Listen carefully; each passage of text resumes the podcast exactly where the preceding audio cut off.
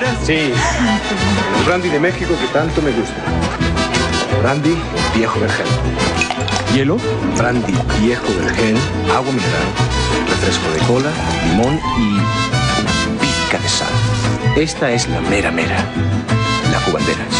Por su sabor natural, Brandy Viejo Vergel. Lo natural es no excederse.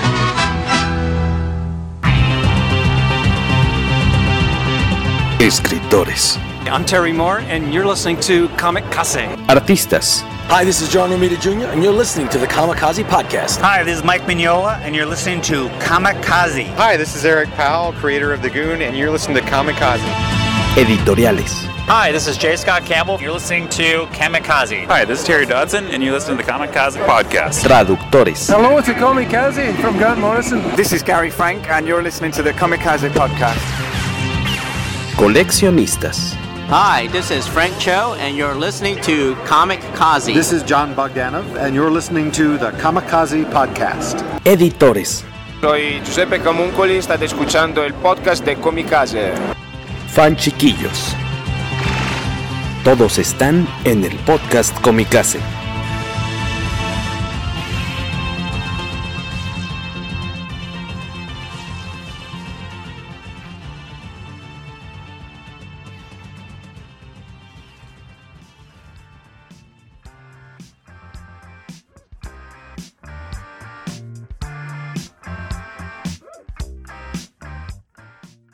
Buenas, buenas, buenas, buenas, buenas noches, buenas tardes, buenos días, dependiendo a qué hora se estén conectando para ver esto ya después. Bueno, más bien para escuchar esto ya eh, en las plataformas de audio en las que solemos, solemos estar. Eh, bienvenidos al poderoso podcast con mi casa, episodio 215. Hoy me acompaña mi camarada Mr. Maggio. Luis Maggi, ¿cómo estás, mano?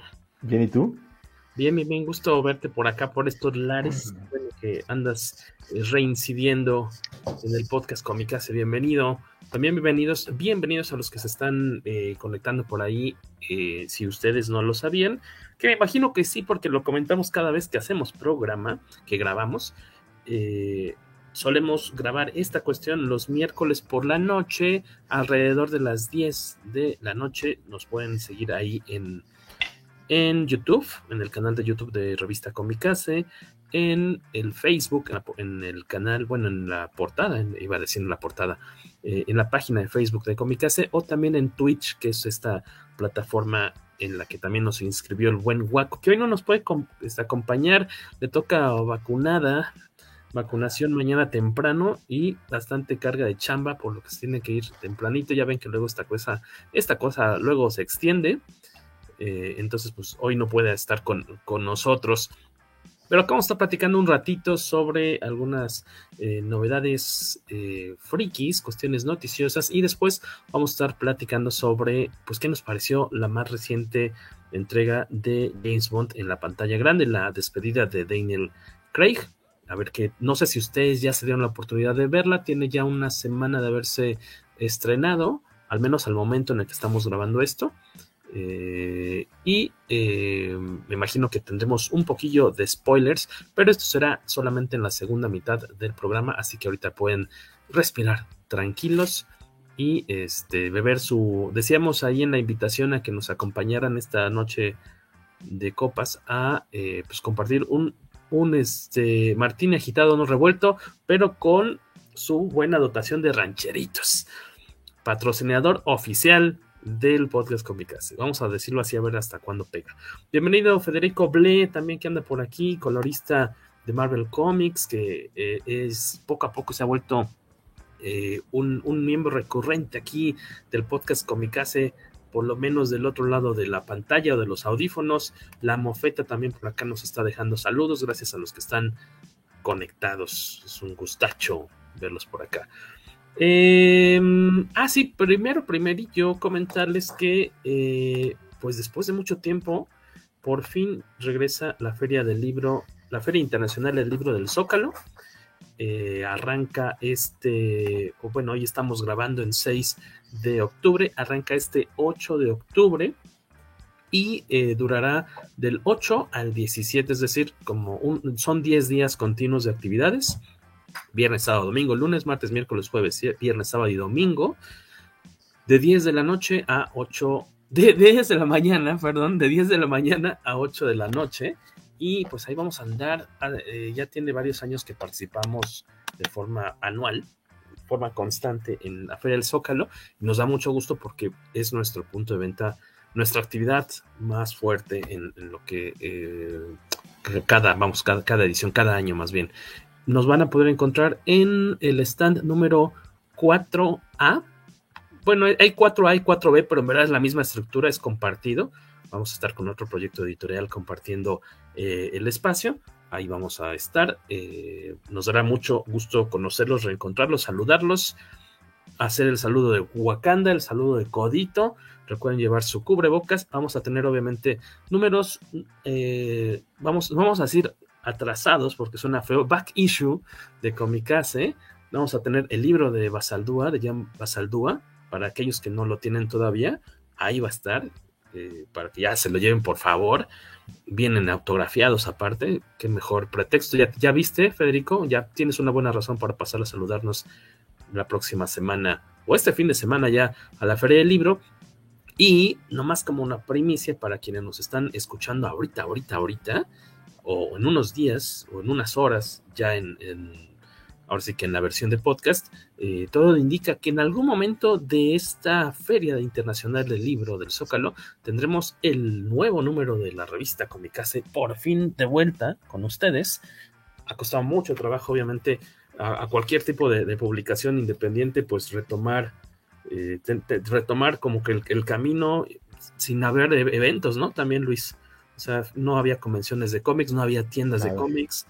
Podrías haber sacado el número de la revista, pero habría estado aquí en, en, la casa de todos ustedes, Pueblo y Puebla en México. Habría estado aquí las cajas estacionadas porque no había dónde moverlas.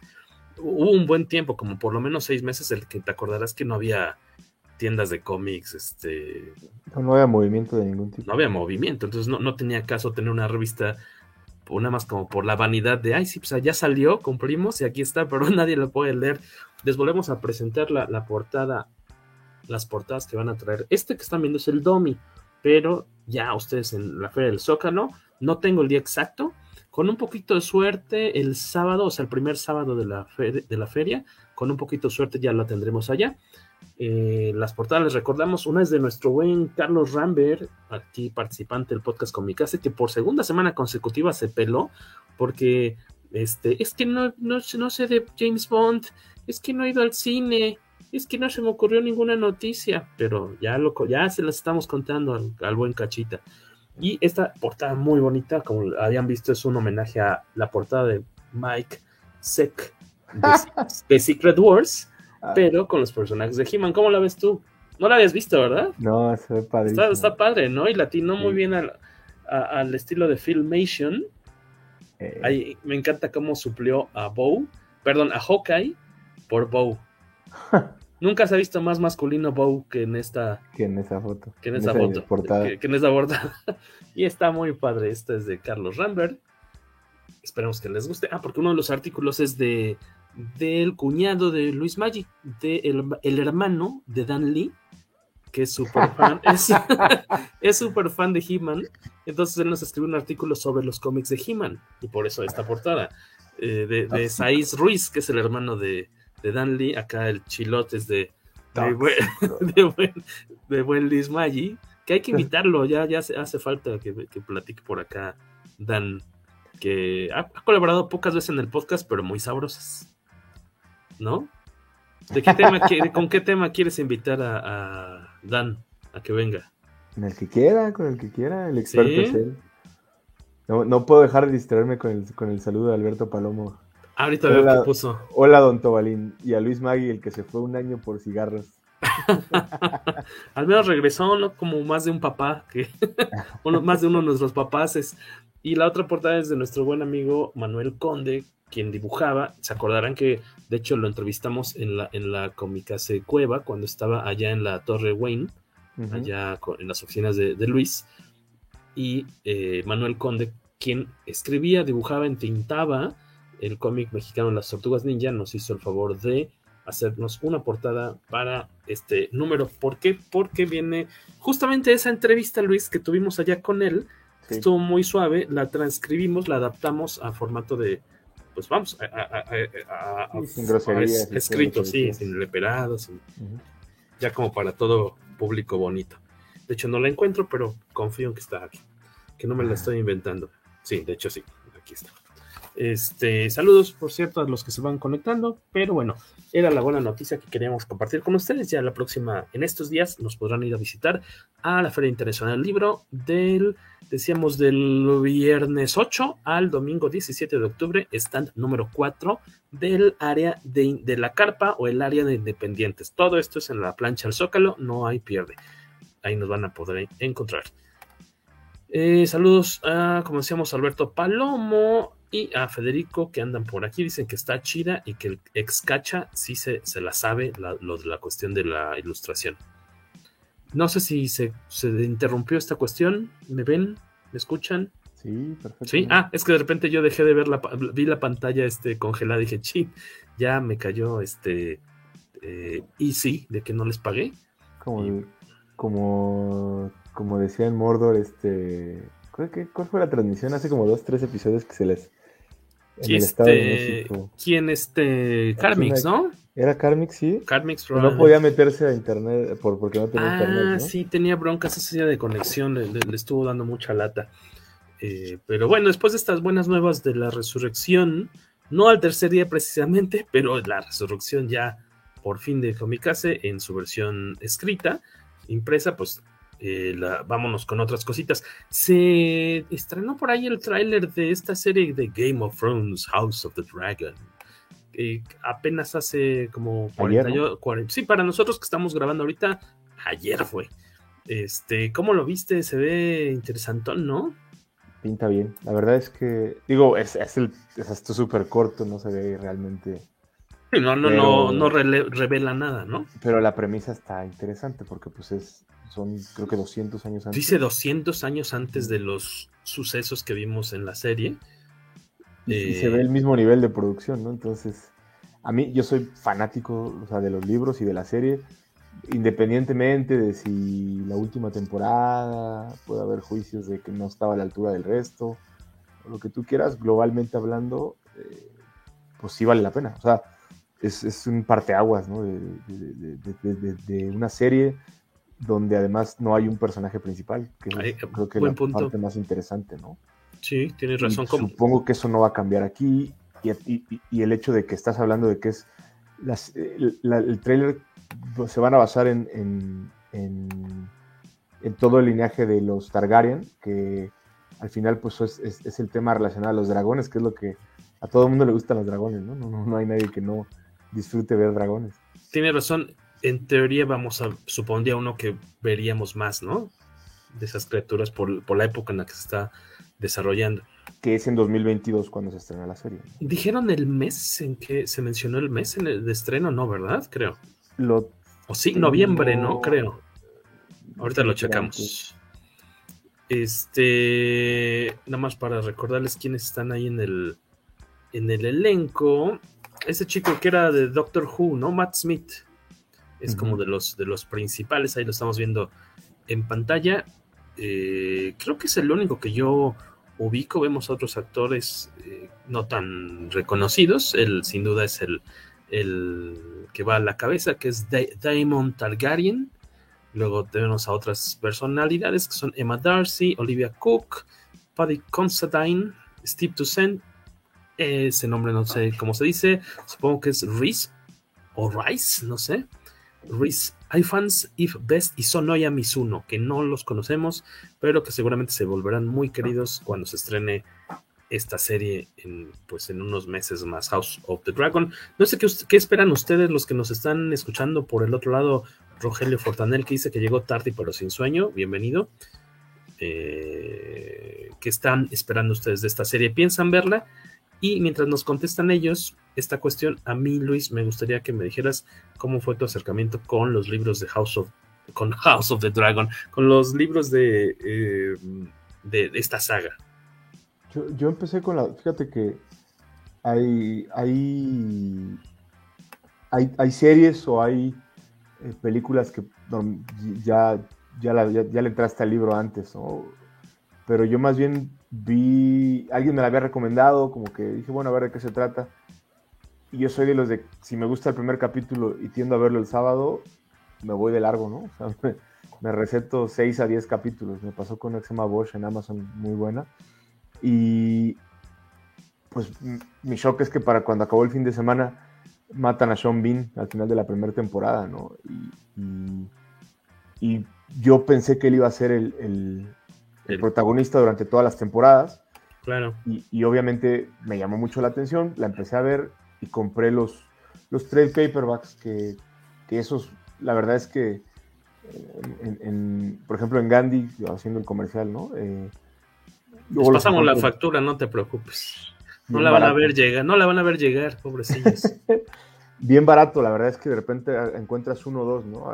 Si tú me dices, oye, los de Star Wars o, los de James Bond, por ejemplo, los encuentro en librerías de viejo, ya sea aquí en Donceles o en Estados Unidos cuando tengo la oportunidad de ir, pero los de Game of Thrones los, los conseguí seguramente ahí, a buen precio. Eh, me parece que me falta uno todavía por leer, porque ya sabes que hay pila tóxica de cómics y pila tóxica de TPs y pila tóxica de libros, ¿no? Pero, pero sí me gustó bastante. ¿Cuántos son los libros publicados al momento? Según yo son, son cuatro o cinco. Tú, te has inventado los primeros, entonces, los primeros tres. Este, y, ah, por cierto, la, fecha es enero, primero de enero de 2022, el estreno. Sí, no, la verdad es muy poquito, ¿eh? Diciembre Witcher y enero Game of Thrones, versión spin-off, ¿no? Exactamente. según esto leo que está basada en Fire and Blood. Ese es de los que te tocó leer y que sucede 300 años antes de... No. Ese no. no, no. Ese no lo has leído todavía. No. House of Dragon está Targaryen, como dicen los chilangos que son de aquí de Monterrey. ¿Cómo? No, estaba leyendo los comentarios que, que, ponen Rich Ifans es el lagarto. ¿El lagarto ah, en dónde? El lagarto de Spider-Man, seguramente. Sí, pero ¿en qué película? En la, en la única en la que sale el lagarto. Ah, no, es que en la primera de. Mm, con este actor. Mm, Súper rápido. Ah, ¿Es el, el, eh, es el doctor Kurt Connors? ¿A eso te refieres, Federico Blee? Qué bueno. Claro. Y además sale en, calzones en una película en los noventas. ¿Y cómo te acuerdas de eso? Me preocupa. Con Hugh Grant, me hace que debe ser. Ah, ese es el raro. Sí, la de Notting Hill, la acabo, fíjate, tiene 20, 25 años que se estrenó esa película y la vi hace un mes con Eli acá en la casa. Y sí estabas este, poniendo atención claramente. Y era este, el, el, el cuate, el roomie molesto ese, que vive con Hugh Grant. Ah, ese es el lagarto, ese es Reese o Rice, no sé, no está aquí Beto Calvo para corregirme. Eh, ah, bueno, interesante. Eh, ¿qué, pasó con el resto del panel? Dice Román Silva. Pues este. Cacha no. El problema con Waco teníamos es que Waco nunca ha visto una película James Bond de las nuevas, de las de Daniel Craig. Él vio las de las de Sean Connery, creo. Y no ha visto, creo que las de Pierce Brosnan tampoco me parece, o al revés. El chiste es que las nuevas no las ha visto, entonces sí va a estar medio complicado que platicara o que nos dijera. O sea, sí creo que sí se puede disfrutar la película nueva James Bond, pero no igual si no habías visto las, las anteriores, ¿no? Al menos del mismo actor, creo yo.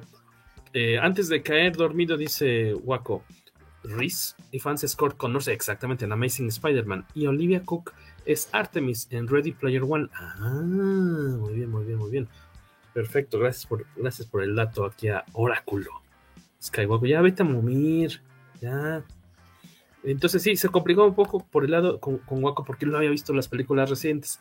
Este, y Cacha, yo creo que Carlos Rambert por carga de chamba no, no nos pudo acompañar hoy y creo que él tampoco había podido salir al cine de todos modos, entonces podían haber estado en la primera mitad y ya después tendrían que haber ido a los cigarros o algo por el, estilo.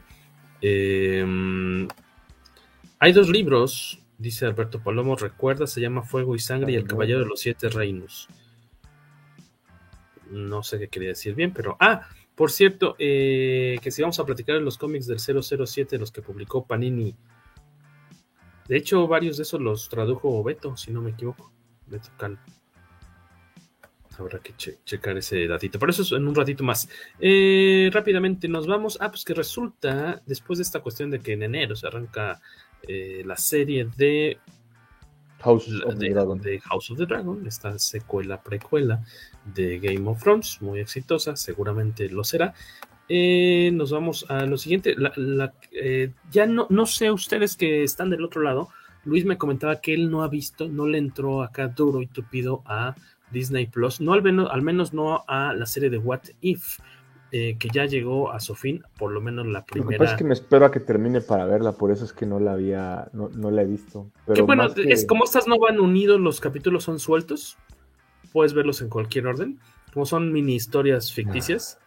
Este, son nueve capítulos. Yo voy en el siete, que es el, en el, el de Thor, que es esta, eh, un capítulo muy criticado que dividió mucho las opiniones porque es eh, Thor, el dios de las fiestas, casi casi, o sea, es un Thor este, sumamente irresponsable que lo único que le importa es andar de fiesta este, a espaldas de su, de su mamá y de su papá, eh, y elige a la tierra como el destino de su gran, de su siguiente gran fiesta, no, no, es más como un capítulo de comedia, a mí se me hizo bastante simpático, yo de tanto que habían dicho que estaba malo y que cómo era, que era muy tonto y demás, yo creo que estaba feo, pero no, la verdad aquí lo disfrutamos bastante y pues apenas eh, se estrenó hoy que estamos grabando el último episodio de esta serie, de los nueve que se tenían programados para una primera para una primera temporada.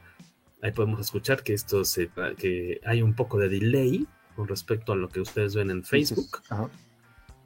Unos segundillos. Esto porque nos lo piden las autoridades para poder editar cuando decimos groserías o algo por el snap, como en Estados Unidos, ¿no? Que sí tienen ese delay ya desde hace algunos años en, en programas, en ceremonias de tele, premiaciones y demás, por si desde Porque esta onda. Janet Jackson, ¿no? El, el de Janet Jackson y este Timberlake, ¿no? Desde ese, desde ese entonces. Ah, dice Waco que, que Waco, uno, que se niega a dormir. Dice, sí van unidos los capítulos de What If. Tal vez el orden no importa mucho en algunos, pero en otros sí. Sobre todo los últimos tres, pero justamente los últimos tres son de los que no íbamos a comentar porque yo voy en el antepenúltimo. No he visto los últimos dos, que son los que tú comentas que deberían verse de preferencia unidos, que sí tienen cierta relación. Los demás sí son como independientes. Los otros, este, seis o siete. Bueno, los, los primeros siete no tienen eh, relación entre sí. Ya los últimos, el 7, 8 y 9, dice acá el joven Skywalker que sí tienen un poquito más de nexos. Eh, ah, decíamos, em, se me fue la onda. Ah, bueno, What If, no sé si ustedes ya terminaron de verlas. Yo espero, ojalá el fin de semana acabar de clavar el colmillo a estos episodios. De repente la vida real nos gana un poquito y no, no se puede eh, pasar eh, el tiempo que se quisiera disfrutando de eso, pero bueno. Rogelio Fortanel, ¿qué nos pregunta Rogelio Fortanel, Luis Maggi? ¿Saben qué pasó con el capítulo perdido? Ya que originalmente se supone que serían 10. Según esto falta el capítulo de Gamora. Es lo que estaba leyendo, que por no sé cuál es la razón, eh, porque me tocó leer hoy comentarios en, en redes de que, que- que por qué salía Gamora, que les saltaba mucho que apareciera y que todo indica que, que ya lo habías visto antes. Esto es porque el capítulo de Gamora eh, va a aparecer en la, va a ser el primero de la siguiente temporada. No sé por qué, no sé si no se terminó a tiempo, que haya sido una, cues- una cuestión de producción, me imagino, porque no creo que haya sido planeado así de sí, vamos a sacar un episodio adelantado y luego te vamos a explicar, a, a- presentar otro. Tendría que checarlo, no sé, pero alguien de por acá tiene ese datillo. Dice el mismo Skywalker que lo mandaron a la segunda temporada y que por eso el final de eh, la primera temporada está bien raro, porque te saca de onda. Habrá que esperar entonces a ver si de forma eh, retroactiva nos, nos ayuda a comprender mejor el final de la primera temporada cuando se, cuando se libere la segunda temporada, que me imagino que ya será hasta algún momento del mediados del próximo año o algo así, no sé. No sé si ya hay fecha para, para esto. Ustedes recordarán, hace no muchos episodios aquí en el podcast con hace como mes y medio tal vez, tuvimos ahí una pequeña selección de episodios, de números comentados de What If, del cómic de Marvel. Eh, agarramos como tres o cuatro números, me parece, de distintas épocas, algunos de los más representativos, por si quieren echarle un ojillo a unos orejillas, más bien al podcast eh, Comicase, episodios recientes en el que estuvimos hablando sobre eh, What If y los cómics, de cómo surgió esta idea y algunas de las, este, eh, una cantidad impresionante aparte de, cómics, de, ese, de números de ese cómic que se publicaron. ¿Tú le llegaste a entrar a What If en su momento? ¿Alguna vez ya? Los leí originalmente, no sé si la, según yo, no sé si son dos o tres eh, como series. volúmenes, hay varios. La segunda serie, porque hay una que es previo a los noventas. Sí, sí, sí, como se La de los noventas trae una concentración de X-Men muy fuerte. ¿Qué hubiera pasado si los X-Men esto? ¿Qué hubiera pasado si Wolverine no hubiera sido Weapon X? Eh, si, el si el Punisher hubiera sido el Capitán América, si el Capitán América no hubiera sido descongelado. Trae, trae varios. Yo tengo por lo menos unos 10, 12 eh, que si no son de los dos que sobrevivieron, me encontré otros 10 ahí haciendo mis búsquedas frenéticas. Y... Pero ya la última eh, serie ya no le entré.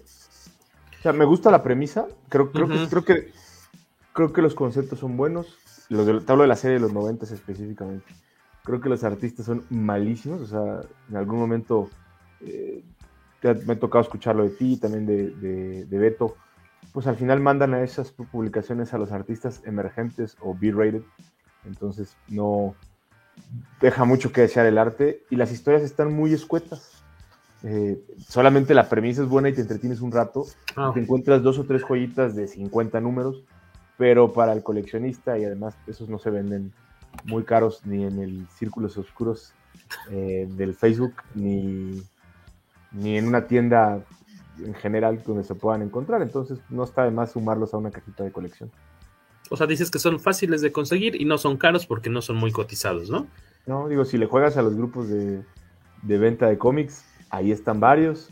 Si tienes la oportunidad de viajar a alguna tienda de cómics, pero ni el dólar a veces, o sea, 50 centavos a dólar, te van a salir y te los puedes traer. Salvo cuatro o cinco ejemplares que tienen que ver con que si Phoenix no hubiera muerto o si hubiera este, resucitado en otra esta, o sea, trae tres o cuatro que son muy específicos eh, que sí son caros y difíciles de conseguir, pero te encuentras qué pasa si Wolverine hubiera liberado a Alpha Flight, este, qué hubiera pasado con los X-Men, tiene buenas premisas. Que este comentábamos esa vez que a lo mejor lo más fácil, porque hicimos la cuenta y eran como, ¿qué? Decíamos como 250 números, casi 280, porque está el volumen 1, que es como sesentero, setentero, luego hay un espacio largo de, tiempo en el que no existió este cómic y ya en los 90 se volvió muy popular también. Fue echaron como 70 números más o menos. Un buen rato. Y luego en pequeñas oleadas muy pequeñitas, casi casi como de miniserie, ha regresado dos o tres veces el título. Eh, más como de one shots y o, bueno ni siquiera miniseries porque no son continuos pero con pequeños esfuerzos de seis ocho números pero era una cuenta enorme de cómics, ¿no? Que habría que leer para saber todo sobre What If. Que más bien lo que recomendamos era búsquense, hay muchas listas de sitios respetables de entretenimiento y de cómics ah. en las que han publicado su top 10 de las mejores historias de, What If publicadas. Fíjate. No, sí, sí, sí, sí. Y, era una buena guía, ¿no? Para que si tienen mucha curiosidad vayan a cazarlos eh, con, pues, con esa lista en mano, ¿no? La, segunda serie empezó en el 89 y terminó en el 98. 114 números duró. O sea, sí, la gente sí los compraba. Y no todos pueden ser buenos, seguramente. No, mira, ahí te va unos que yo tengo. Este es el What If. Si el profesor X, eh, si Charles Javier hubiera sido el Juggernaut. Esa es una que tengo, por ejemplo. el otro es si el Capitán América hubiera tenido una, un army de super soldiers para ganar la guerra en, en la guerra mundial. ¿Qué pasa si Phoenix no hubiera muerto? Eh, una tontería. ¿Qué pasa si nadie, if no, if, no one was watching the Watcher, si nadie estuviera viendo al Watcher y, y, la, y la portada se ve el, Watcher como con la, una falda así tipo Marilyn Monroe, ¿no? O sea, ridículo. Eh, what if eh, Storm hubiera sido, se hubiera quedado como ladrón y no como X-Men, ¿En Etiopía o dónde era? Eh, sí, ¿no? ¿El Cairo? En el Cairo. En el Cairo, exactamente.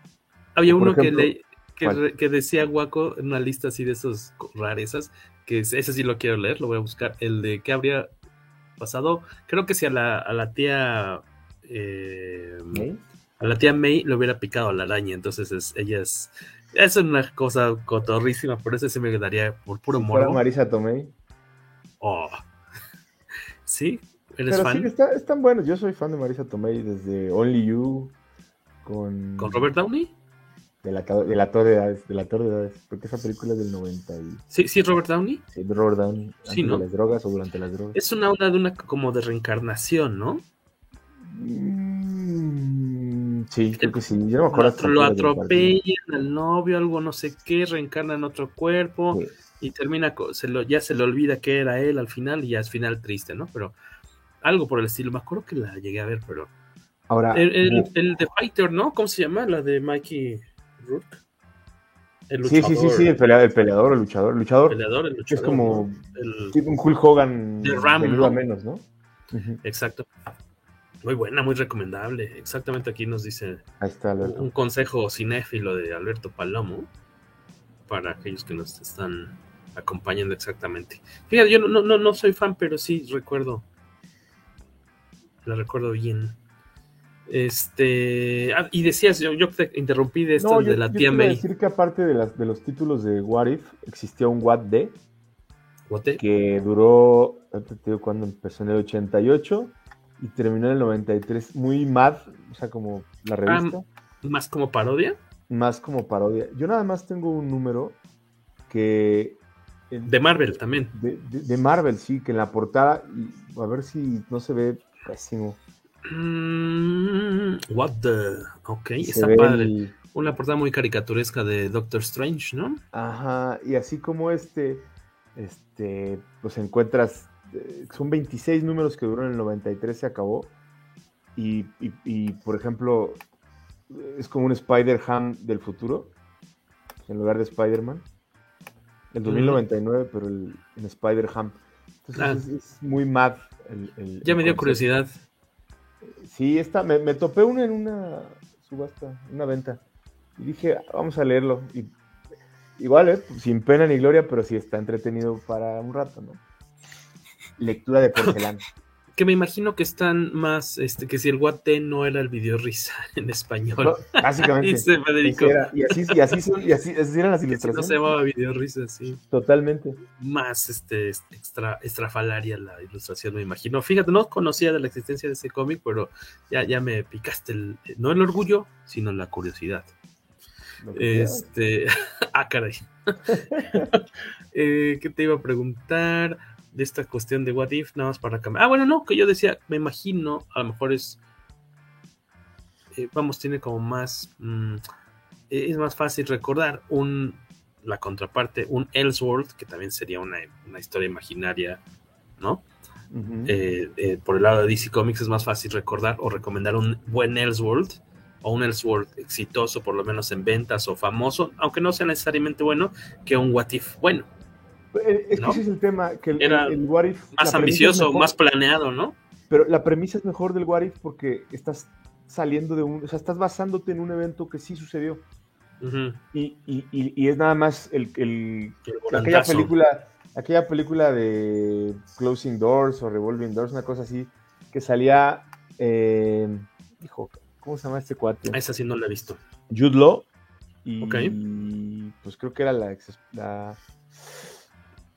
la güerita. Mm, soy malísimo para los nombres. ¿Revolving Doors o como dijiste? Ah, slide, slide, slide, Doors, una cosa así. ¿Y qué, de qué se trata esa película? No, más bien dime de qué se trata. El, el punto es. Gwyneth Paltrow. Gwyneth Paltrow. Sí, eso es rapidísimo. El 98. Gracias. Eres una máquina. ¿Cuál es la idea de esa película? A lo que me refiero es el, el o el, aquella de, de, de Nicolas Cage, de Family Man. El, el, punto es, ¿qué pasa si aquel que era un mm, broker financiero en Nueva York o un hombre de familia en Nueva Jersey, ¿no? Y, el, punto es, en todo lo que tiene que ver con Marvel en los What Ifs, partes de, una, de un evento importante dentro de la continuidad de, del universo Marvel y tienes chance de desarrollar adecuadamente. Pero no lo hacen porque prefieren hacer, no lo hicieron porque prefirieron y por tiempo me imagino también. porque eran proyectos más cortos. Y un Elseworld todos los Elseworlds no no todos son buenos pero todos traen más tiempo de preparación ya sea porque es un Prestige o porque es un, formato más grande o son cuatro entregas. Meses no sí. Sí sí o sea un Batman este un, Green Lantern no ¿Qué, qué hubiera pasado si Batman le hubiera caído el anillo de alguien ¿no? el anillo de Hal Jordan este los de Drácula, ¿no? Que, son, son de cultos, es dificilísimo de conseguir en inglés. Después de Red Rain, este, no me acuerdo cómo, cómo, se llaman los otros, ¿no? Algo de Mist y algo de Sand, Sandstorm o algo así, no me acuerdo, Bloodstorm, Bloodstorm es el otro. Pero todos esos tienen eh, una, una mejor producción sobre algo súper absurdo. O sea, Batman en la época de Al Capone, Superman en la época medieval es nonsense puro, pero le dan mucho más tiempo. trabajo, le dan, lo pulen mejor y salen mejores cosas. Y los What If son. A lo mejor sin ideas. son muy cortos. A lo mejor sin ideas tan disparatadas o que podrían parecer tan originales como eh, en What If, pero sí eh, la, la, ventaja del tiempo, ¿no? Oye, Jorge. ¿Qué pasó? Voy a tener que cerrar los comentarios de Alberto que no ¿Te distraen mucho? mira, ponte un post-it, ponte así como un folder, un cómic, aquí al lado, en la ventanita de al lado. Este, y ya. Por favor, publica. Que no distraigas a, a, a, Maggi, por favor, Palomo. Uno haciendo ajustes en una de las. Dice, pero hay que leerlo porque si no, no nos escuchan, quienes nos escuchan no van a saber de qué. Me gustaba más tu escenario de la cantinita con las copas Parecía que va a salir José José. lo cambié por los cómics que tengo en la pared. Pero ¿cuál escenario de cantinita? Lo que pasa es que normalmente. Estás en otro punto de la. Desde que la Torre Wayne eh, se tuvo que dejar por, por pandemia, estamos pronto a regresar. Eh, lo tomo en el comedor y tengo una cantina atrás. Ah. solamente la gente tan sedienta como yo, al parecer, tiene la, la, perspicacia para, observar esto y, pues tengo ahí todas las copas colgando y tengo una, una botella de cristal de un Stormtrooper que lleno de whisky, no, porque se tome mucho, Pero... Y ahora me cambié a una de las recámaras donde tengo... Los monitos. No, los cómics, y los cómics que me van firmando los tengo ahí colgados, algunos, ¿no? Entonces, este... dice que se ve mejor mi cantinita. Voy a regresar a la cantina. Gracias por pasar a saludar, joven Palomo. el que está haciendo una sorpresa por ahí es este Venom. ¿Qué tantas ganas de ver tienes de ver Venom eh, en pantalla grande? Ya se estrenó. Aquí, aquí pasa una cosa muy chistosa. Originalmente, eh, con los cambios de por pandemia y demás, hasta hace unas semanas, como comentábamos en el podcast de la semana pasada o antepasada, resultaba que Venom iba a terminar estrenándose antes en México que en cualquier parte del mundo. Por un breve espacio, esa película iba a llegar antes a México. Luego le fue también a Shang-Chi que se reacomodaron los calendarios y Venom regresó, eh, volvió a tomar otra fecha y entonces ahora México se quedó atrasado. Aquí en México apenas fue eh, la premier ayer, me parece, de prensa y eh, la película se estrena este eh, jueves, viernes, si no es que hoy se estrenó, hoy miércoles que estamos transmitiendo. Eh, ya por fin, aunque yo afortunadamente no me he topado con spoilers, porque sé que sí está muy cañón la spoileriza en redes sociales, pero este, no sé, ¿tú te has, topado con alguno? Nunca. Por suerte. A quien sigo y quien me sigue son de gente decente. Son gente prudente y decente.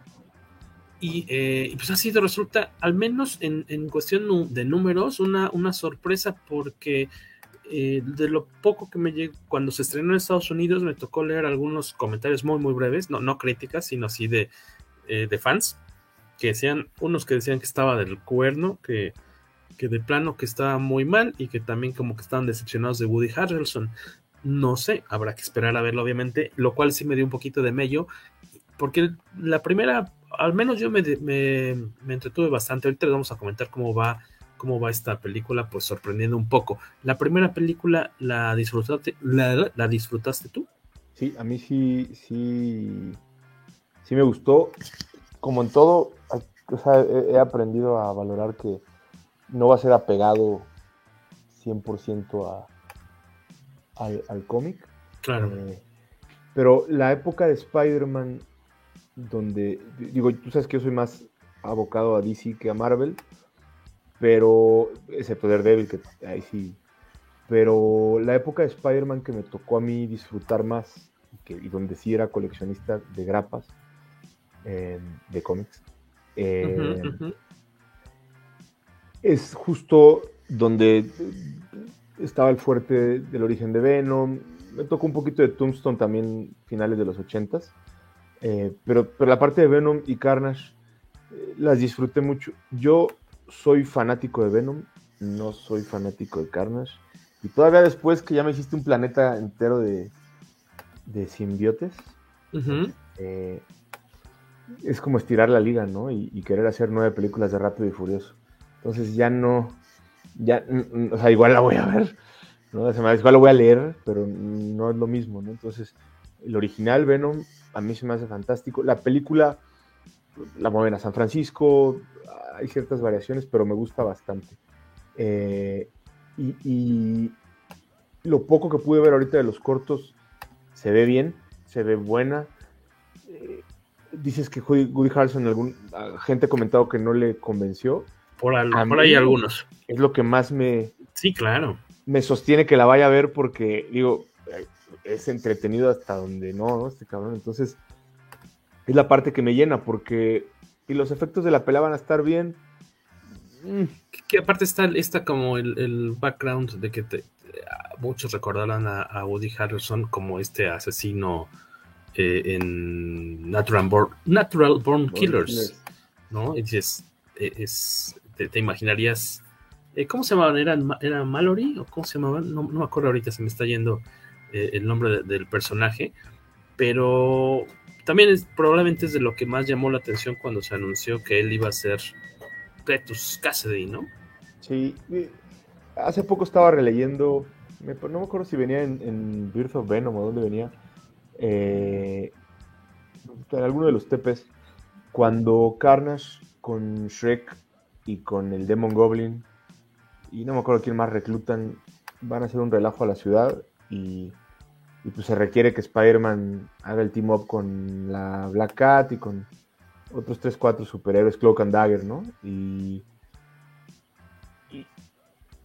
y, los diálogos son de, de, Carnage son me, sin sentido alguno. Y yo siento que, por ejemplo, poner a Woody Harrelson como, como un asesino le, le, da un poquito, le imprime más credibilidad al personaje que lo que pude yo ver en los cómics de los noventas.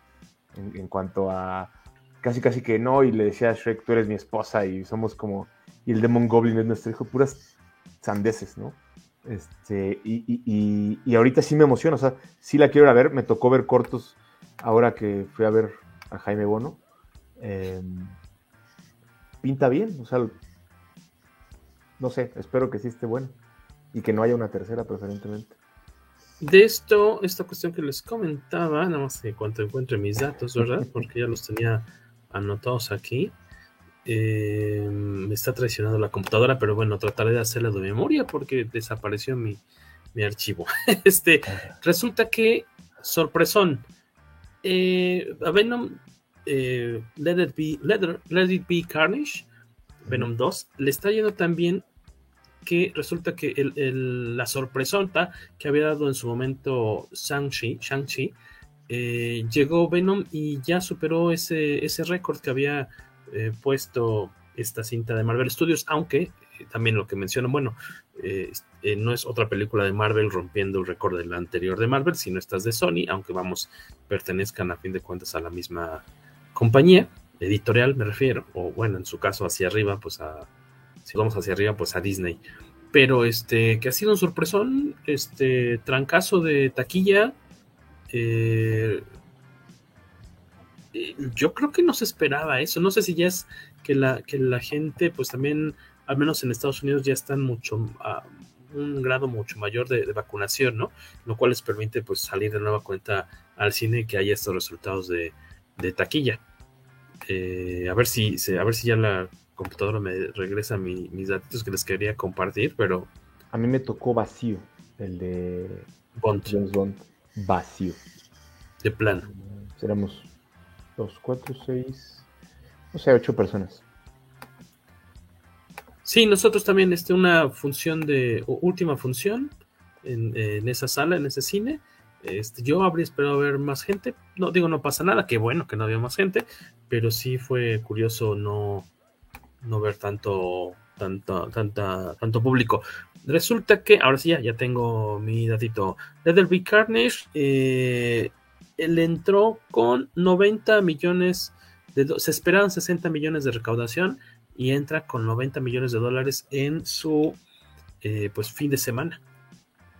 Le fue así de, de maravilla. Eh, por ahí había un, promedio de recaudación por sala, pero eso no importa porque eso nada más estaba eh, orientado a la cuestión de, de los cines, obviamente, en, Estados Unidos. Así que pues será cosa de esperar, yo creo que este, si no este fin de semana, al próximo lunes para darnos una escape, que es el día que yo les recomiendo lanzarse porque es cuando hay menos gente también hay menos Pero pues, si público. no hay gente. Hay menos público, entonces No está, sé. más, está más tranquilo, me refiero. Es, es probable que los sábados o los domingos esté. Si haya más. Sí, no, más claro, claro. Claro, claro. Eh, y eh, a No Time to Die le fue también bastante bien, con 119 millones por ahí, pero eh, hay recordarles que esta película de Venom también es clasificación P- P- PG-13 en Estados Unidos. Aquí me imagino que la habrán metido a lo mejor incluso como para solo mayores de 18 años. No sé, habrá que, habrá que checar ese datillo. Que de todos modos yo no lleva, habría llevado a ver la primera de Venom a mis chicos, ¿no? Como Alberto Palomo, que es el que luego se lleva a ver películas y series para adultos con sus sobrinos. Pero bueno.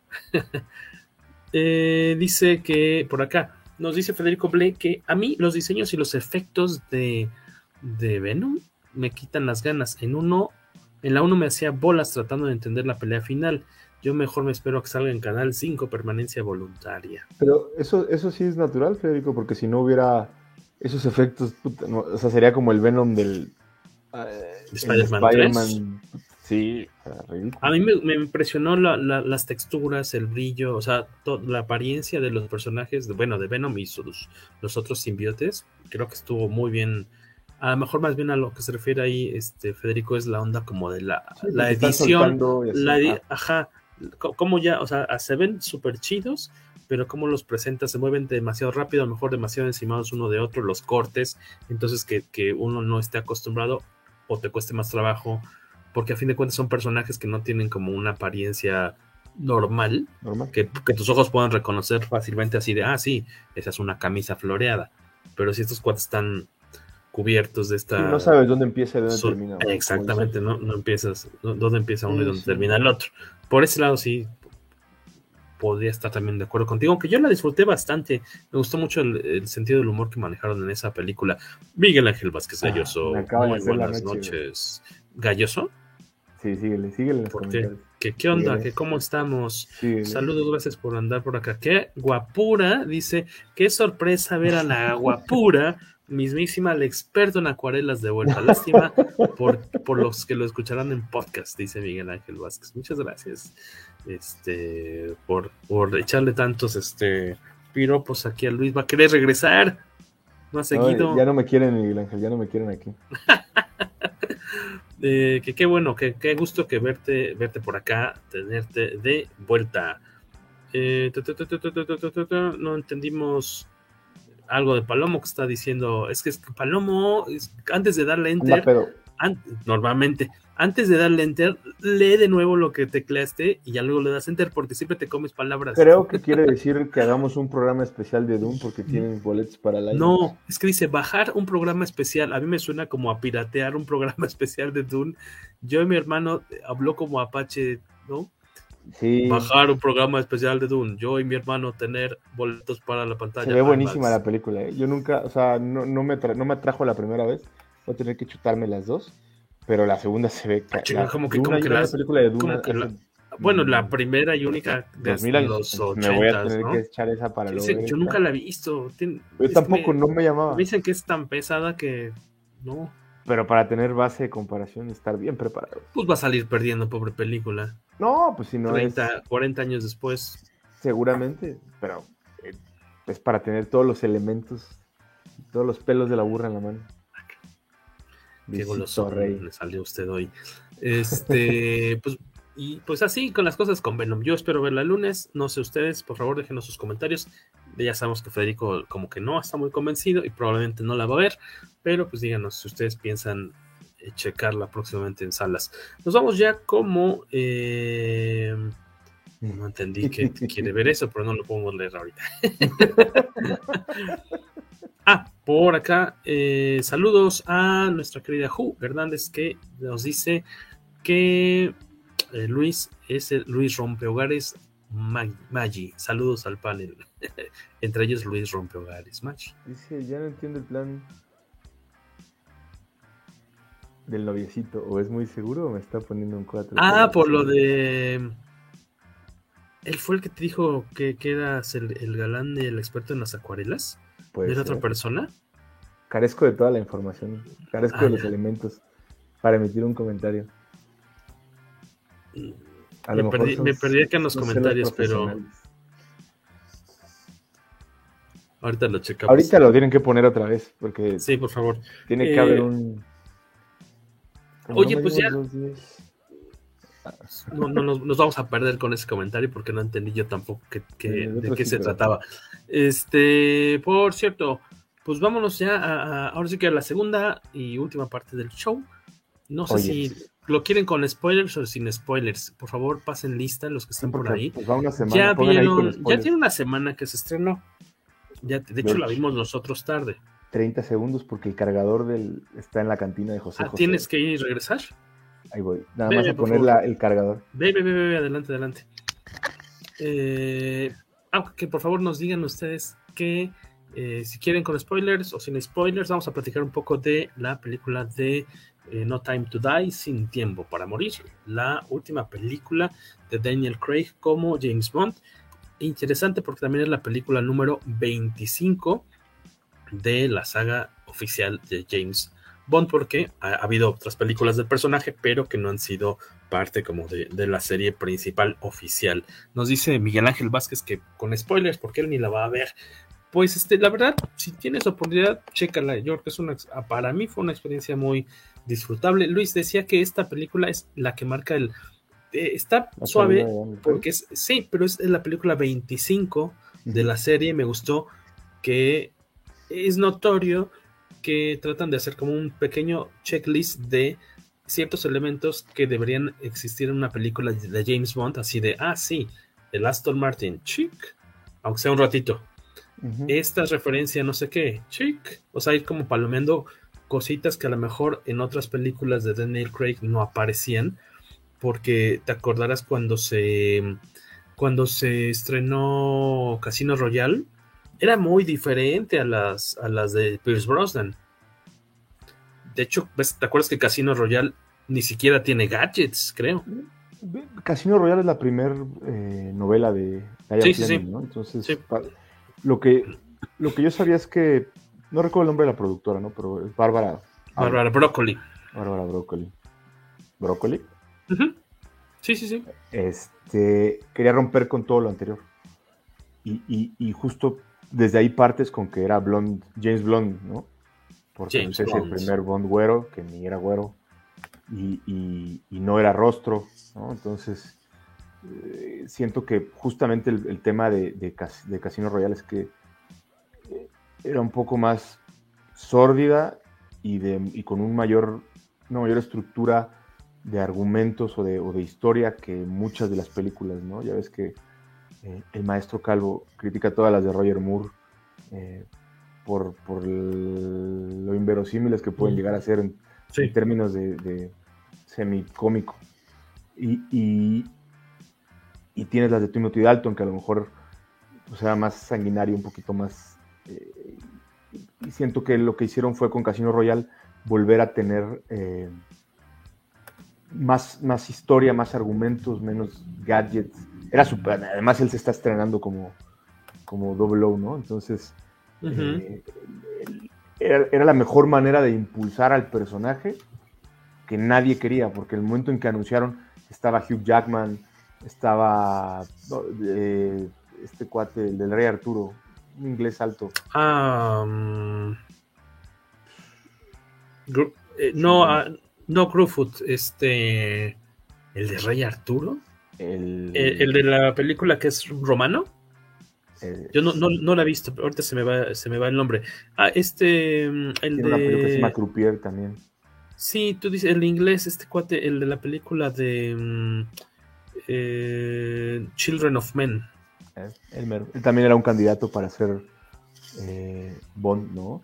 Y, y el hecho de que trajeras a alguien que era güero y que no era agraciado físicamente, eh, y que nunca había sido, y él mismo te lo dice, Daniel Craig lo comenta, todos los, los Bonds anteriores ya habían tenido un papel eh, icónico relacionado a ser un espía.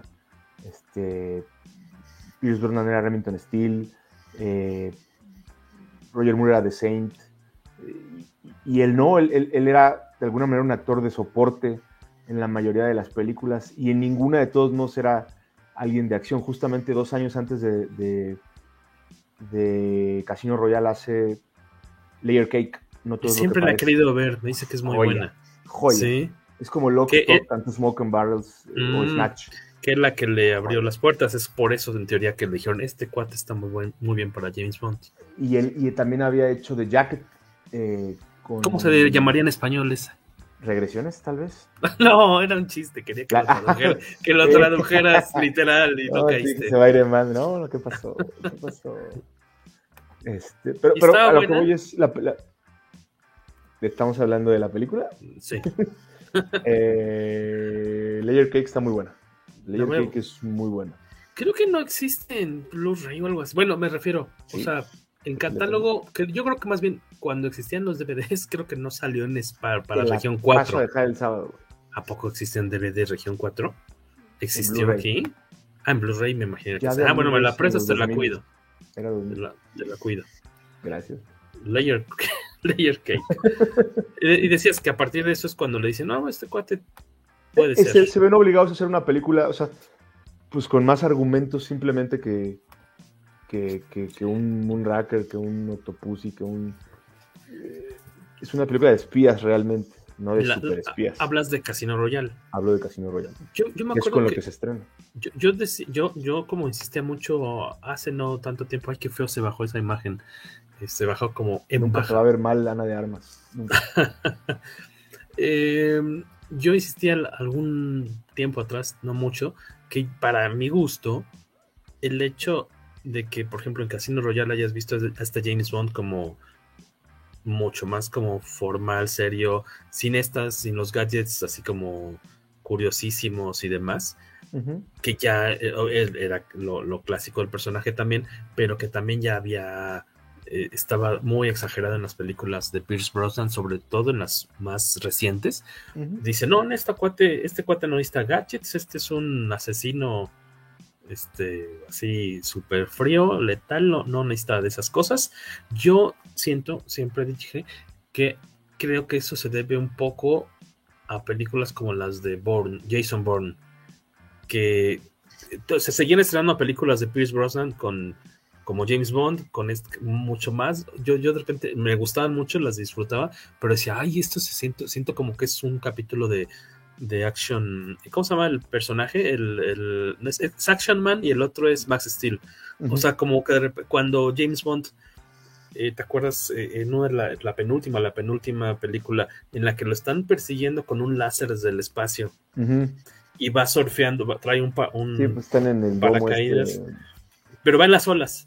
Va en las olas y va surfeando y con el paracaídas se va impulsando un poco tratando de mantener el equilibrio y al mismo tiempo lo están persiguiendo con un láser y ese tipo de cosas. Yo de repente dije, ay Dios, eh, siento que sí, ya es demasiado fantasioso. Y al mismo, en las mismas épocas, más o menos, eh, ya se empezaron a sacar estas películas de Jason Bourne que eran como por el otro lado súper realistas, digamos, ¿no? Eh, yo, yo creo que sí debe haber influido en el gusto de la gente así de, ay, ¿por qué no me hacen un James Bond más como así? Este, más cuerpo a cuerpo, que podría ser como el primer eh, Daniel Craig. Yo creo que puede haber influido de cierta forma. No sé qué opinen ustedes. Y tenías de dónde escoger, porque, o sea, la primera es esta de Casino Royale, pero en el 2 o en el 3 de los libros, este, Moonraker, yo creo, Moonraker, em, ya, ya, ya estás entrando en temas espaciales y, o sea, había de dónde agarrar si tú querías hacer algo estilo Pierce Brosnan o si querías hacer algo estilo lo que Daniel Craig nos ha, nos ha traído. La verdad es que creo que yo, yo soy de los primeros detractores cuando lo nombraron a él. Dije, nada que ver. Ya valió madre, ¿no? Y, y no, hombre, o sea, yo la verdad, sus cinco películas me voy eh, satisfecho. Muy. Por ahí nos decían que igual que les daba igual si había spoilers o no. Nos comentaba uno de los chicos por aquí. Eh, Manuel Villegas, ¿qué nos dice? Me parece que Casino Royale es la mejor película en la era Craig. Saludos. yo también creo lo mismo.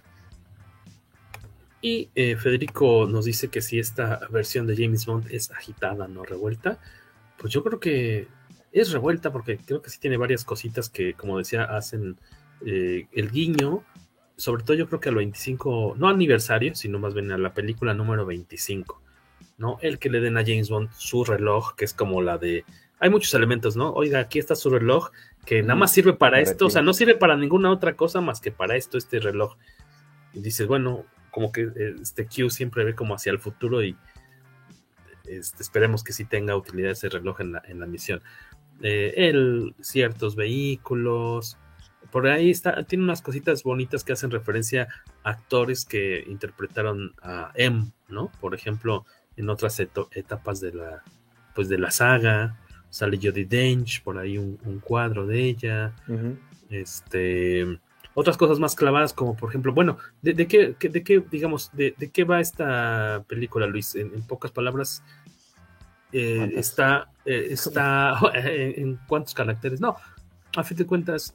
el resumen es: Bond ya se retiró. Se retiró. Está viviendo una vida. Tiene cinco o seis años en, el retiro, ¿no? Que Jamaica es. descifrar si. O sea, a ver, el lanzamiento de la película, el anuncio se hace en la isla Golden Eye, donde vivía Ian Fleming, pero no sé si la locación en la que está él es o no es. No, no, no es. Nada más lo usaron para la ceremonia de lanzamiento de la película, pero no filmaron en en, esa zona. Básicamente está viviendo la vida bien a gusto y Felix Slater, que lo trae, es personificado por Jeffrey Wright otra vez. ¿Pero quién es Felix Slater?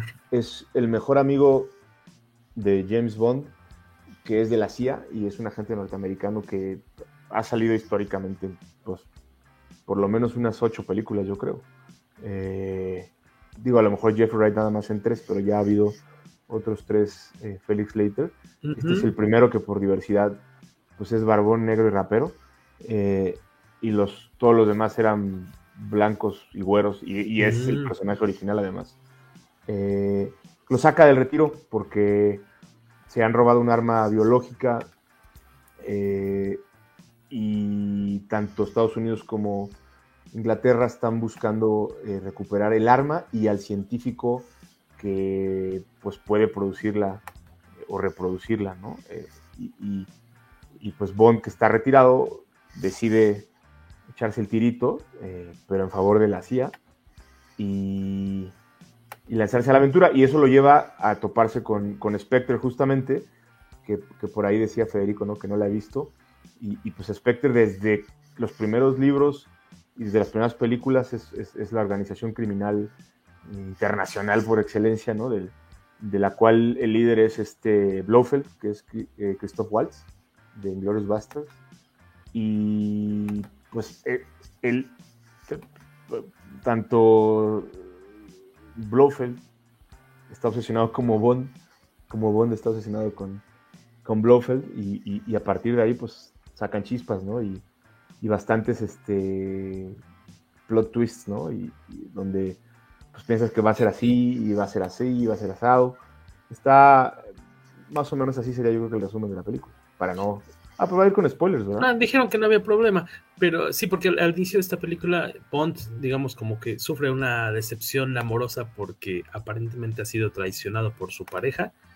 hay ahí como un complot para tratar de matarlo en Italia, ¿no? En Matera, Italia. Matarlo en Italia, le ponen ahí un 4 y todo indica que su compañera, esta chica, se me fue ahorita el nombre de la, Madeline. actriz. Ah, bueno, la actriz se llama Lia Seydoux. La, francesilla Lia Seydoux, eh, que ya había salido en el en la entrega anterior. tiene un antecedente de ser agente de Spectre.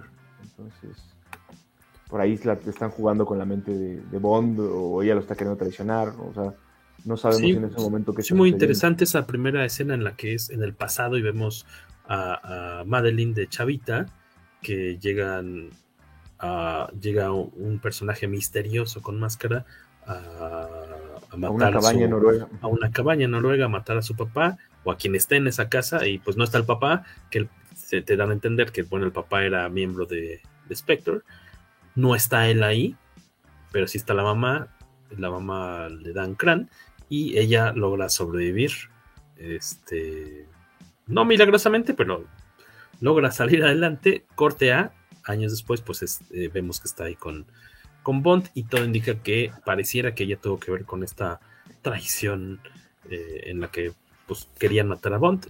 Corte A, Bond se retira 5 o 6 años. Ya hay una, esta otra, cosa que también causó mucho ruido. A mí no me, dio igual, porque sabía que en algún momento le iban a dar la vuelta. Eh, de que Bond ya no está, entonces hay, una nueva 007, o sea, en cuanto a la numeración de los agentes. Así, bueno, ya no estás tú, entonces hay tu reemplazo, otro 007. Y es una chica, este, primero fue como, a mí se me hizo como difícil de repente leer los comentarios de, ciertos camaradas, a lo mejor de mi edad o más grandes, que estaban súper este, enfadados porque uno era mujer, dos era negra, este, cómo iban a suplir a James Bond, como que se comieron la trampa completa de que alguien, o sea, creyeron que era eh, como si ella fuera James Bond cuando era muy claro que se que incluso creo que en la sinopsis o cuando anunciaron la película habían dicho bueno en esta película empieza con James Bond retirado entonces creo que no me acuerdo si con con Beto o con alguien platicábamos que decían bueno es que incluso hay otras películas en las que se ve que hay un número limitado de agentes 00 o sea hay 9 10 entonces obviamente cuando se muera uno entra otro al relevo este, y ha habido más de un 007 en los libros. bueno, en otras, eh, no las novelas de, este Fleming, sino en otras oficiales, pero del personaje se menciona como a los antecesores de James Bond con el mismo número de licencia, digamos. Entonces fue como que ardió Roma, ¿no? Cuando se anuncia esta chica que es quien está supliendo a James Bond como 07. A mí me gustó, me gustó que es eh, súper arrogante, este, es como muy segura y demás. Me, me, latió el, personaje. ¿A ti tú cómo lo viste? Yo siento que redondean bien justo la edad que se supone que tiene, porque está la crítica de Bond de decir, como si no has acabado la primaria, estás aquí, ¿no? Eh, y con, el tema de que ella es sobrada, arrogante, quiere demostrar que pues, el, el, número es de ella, ¿no? Y se lo ganó y ella es mejor y hasta le hace saber, si me sigues te voy a disparar en la rodilla la, buen, la, buena. además, como nota, pues eh, a, Craig le tuvieron que reconstruir la rodilla y el hombro de todas sus peripecias de James Bond de las películas pasadas. Ah, o sea, es una referencia, hay un guiño. Por eso no, es una de las razones también por las que ya no quería ser Bond. Porque, ya por, edad. Y... traía ahí unos issues con Rachel Weisz, con su con la hermosísima esposa. Esposa. Este, pues de que ser Bond no es para cincuentones, ¿no? Eh, pero ah, partimos de un punto, la película no está basada en ningún libro. Exacto. Entonces, creo que se mantienen dentro de un, marco muy, muy definido. Pudieron haber hecho tontera y media. Creo que respetan mucho el tenor de toda la, historia de películas o libros, como tú quieras, de James Bond. O sea, no se, va, no se, no se van por, por la libre pero tienen el suficiente, la suficiente libertad argumental para ponerla a ella. Que a mí si es mujer o no da igual, tienen que poner a alguien grandota también, porque pues, es, es, una, es un animalote, o sea, la mujer está altísima y está grande, ¿no? Eh, ella es Mónica Rambeau en... Ah, Captain en, Captain Marvel.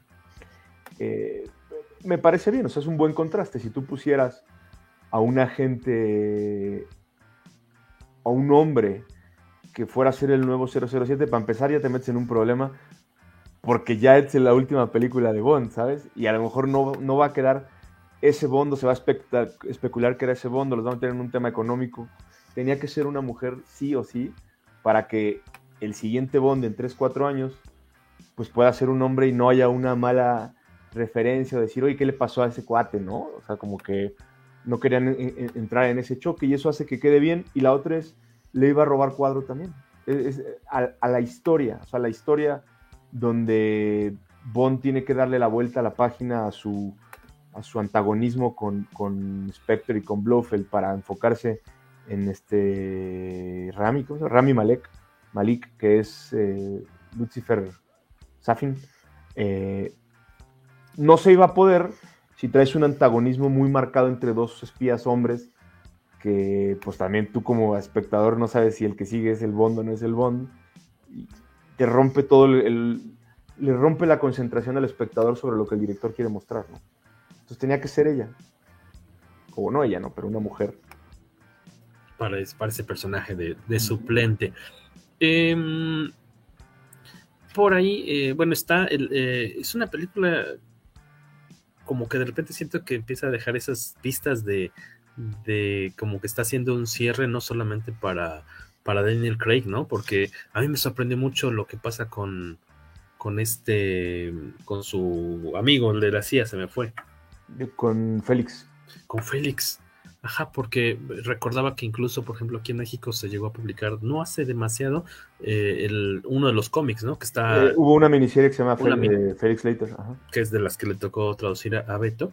Eh, y, vamos, a fin de cuentas es un personaje que ha acompañado a James Bond en, mucho tiempo y de repente me sorprendió. Ahí va el primer spoiler de la noche cuando pues ya sale. Cuando lo matan. Cuando lo matan, ¿no? Bueno, lo, lo hieren, lo hieren y no, y no la libra. No, no, sí, sí, porque no, oye, trae un balazo, dices, va, lo va a sacar de ahí. Pero se quedan este, encerrados ahí en ese barco. No hay forma de sacarlo y dicen, ¿sabes qué? Sigue sin mí. Funciona bien para ciertas cosas en la película, como cuando Bond le dice a M que le, o sea, oye, y los intereses de Félix, y se voltea a M y le dice, yo no respondo a los intereses de Félix Later. Y le dice Bond, porque está muerto. Entonces se voltea a Ralph Fiennes y se queda, o sea, se le queda viendo como, hace una pausa que se marca mucho, de no sé, de 5 o 10 segundos, y le dice, lo siento mucho, sé lo que significaba para ti el güey, ¿no? Pero ese tema de respeto de M hacia Bond y, y hacia Félix se me, hace, se me hace interesante, pero esa libertad de matar a un personaje de, no sé, 12 novelas y 8 o 10 cuentos cortos, se me hace fuera de lugar completamente, porque cuando vuelvas a conseguir otro Bond, ¿qué? O sea, no está bien. es como matar a... Bueno, porque M y Q son, son, son este, sustituibles, pero un personaje como él yo siento que no lo es, ¿no? O sea, le, robas un contrapeso a Bond histórico para los que pues sí les gustan las películas anteriores o sí lo leen, ¿no? Así, así lo veo yo. Digo, yo como no estoy tan apegado, por ejemplo, al personaje, a mí, yo, yo, yo, yo, le, no, yo, yo, le entré, por ejemplo, a esto apenas cuando se estrenaron la, la primera de, de Brosnan Golden Eye, que nunca, había, nunca me habían llamado la atención verlas en tele, y aparte porque como yo sabía que eran bastantes películas y pues las programaban en desorden, ¿no? O sea, de repente una, de repente otra.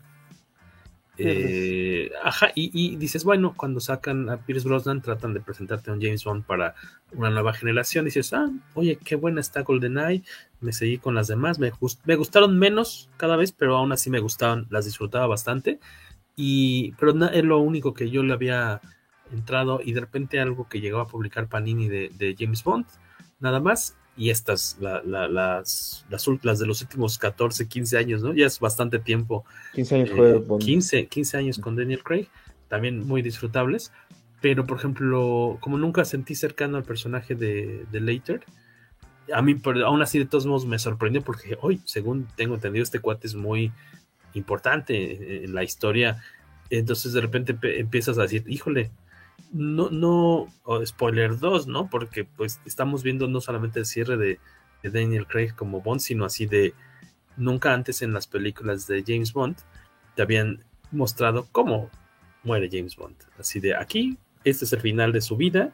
A lo mejor en el futuro, en otras películas, eh, haremos como que esto nunca, no sé si un haremos como que esto nunca pasó, o te platicaremos misiones anteriores, ¿no?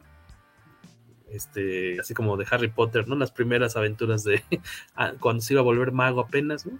No sé cuál sea el plan, porque ves que al final los créditos está el James Bond regresará, que es el sello también clásico de todas las películas de James Bond. Al final siempre.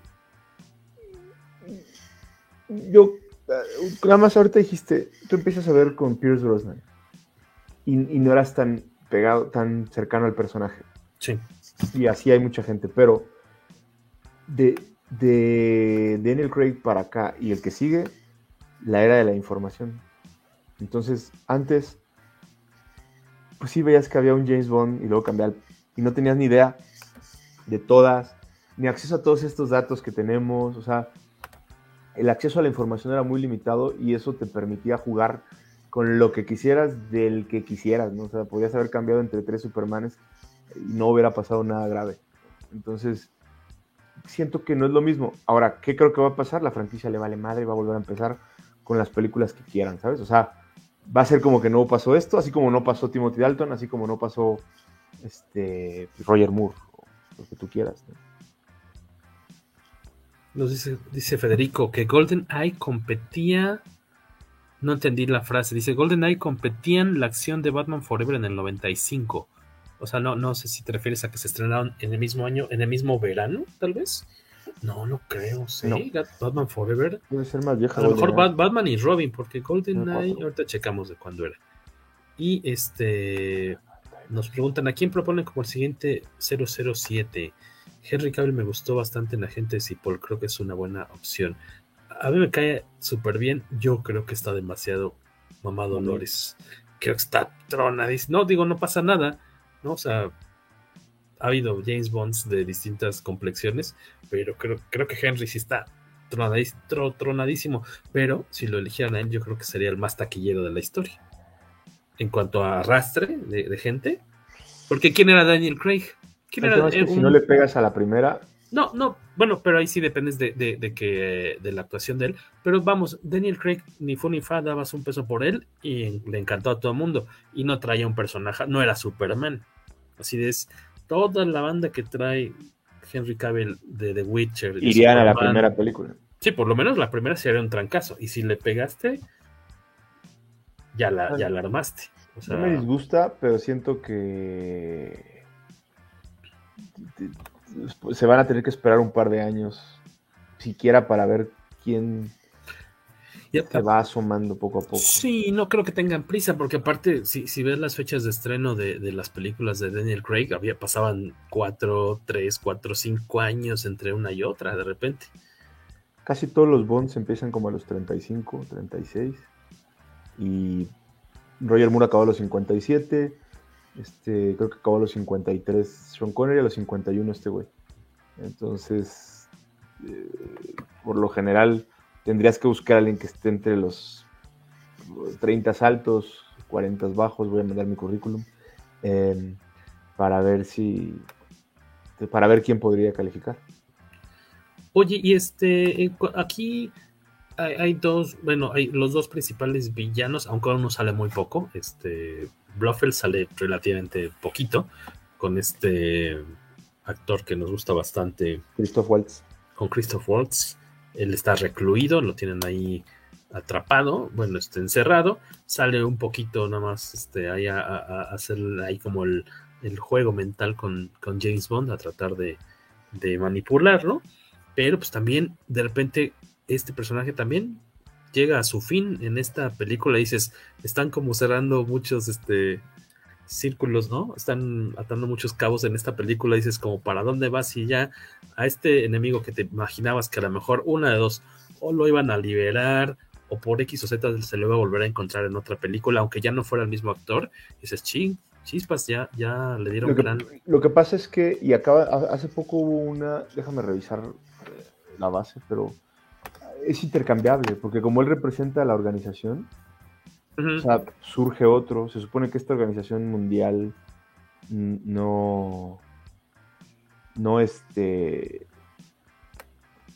no, pues no se basa en uno solo. Sí. El, la, que, la que sacaron ahorita... Eh, la que sacaron ahorita, ¿qué? Perdóname, el cómic, la serie que salió este año eh, de Dynamite, que Ajá. se llama James Bond Agent of Spectre. Oh. Él tiene que hacer una, una clásica de Jack Bauer donde se va a hacer el malo para ser el bueno y, e infiltrarse. Uh -huh. Hay una pelea entre los miembros de, de Spectre, del consejo que hay mundial, y él se hace pasar porque lo acaban de reclutar. Y ya sabes que pues todos en, en, en Gran Bretaña así como que qué está pasando aquí. Porque alguien quiere eh, sacar a Blofeld de, de la, de, de la presidencia del de trono. la cabeza. De, la cabeza, ajá. Entonces, a lo que voy es, es una, es un personaje que es factible estar modificando. Y ya había habido un Blofeld antes. Uh -huh. Bueno, pero me refiero que es, es, el mismo personaje a fin de cuentas, ¿no? Sí, sí, sí.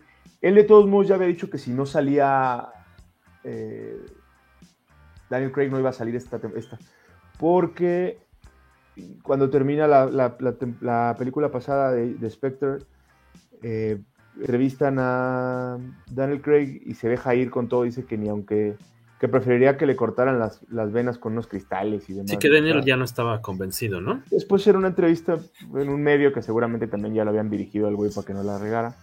Dice que pues que estaba desgastado y que si tú le preguntas a un maratonista cuando acaba de llegar a la meta si quieres correr otro, te va a decir que no, ¿no? Claro. Y ya no tenían más que un acuerdo verbal, si mal no recuerdo. Entonces, sí. eh, Christoph Waltz les dijo, si no sale él, no salgo yo, yo. Yo tampoco. Y lo mantuvieron en secreto un buen rato. Mm.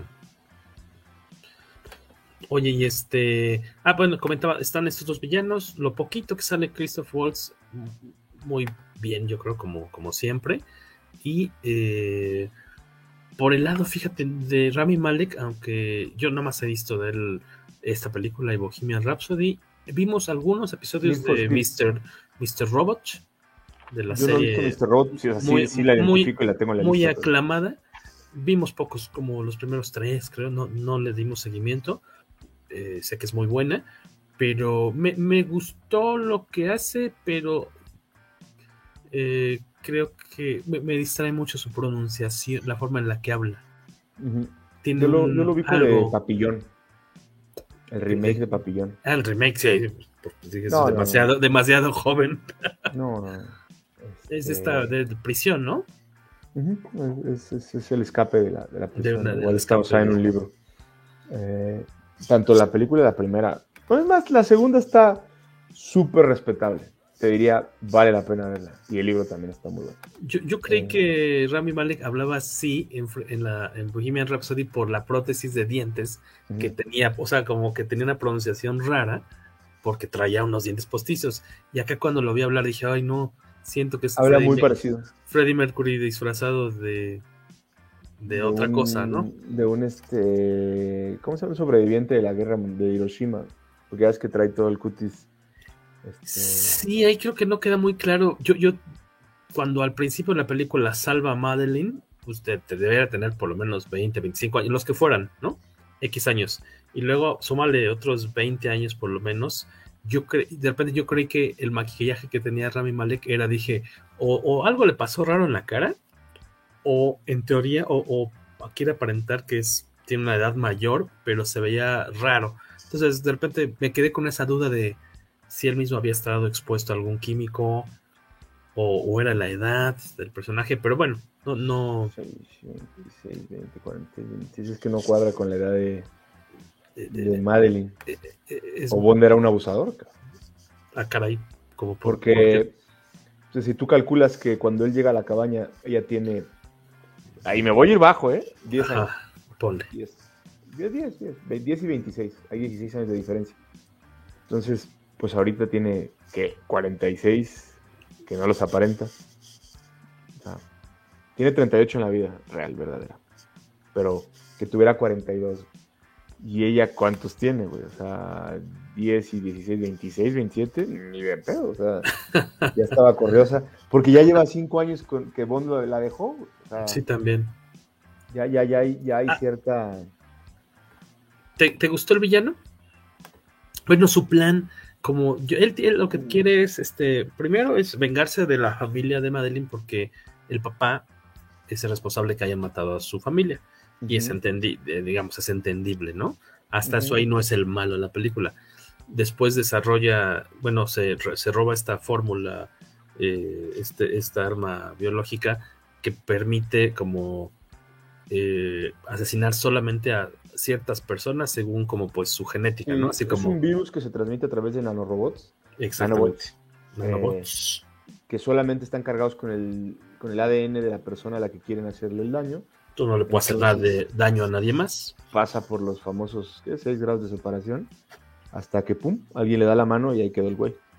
Esa es la premisa original.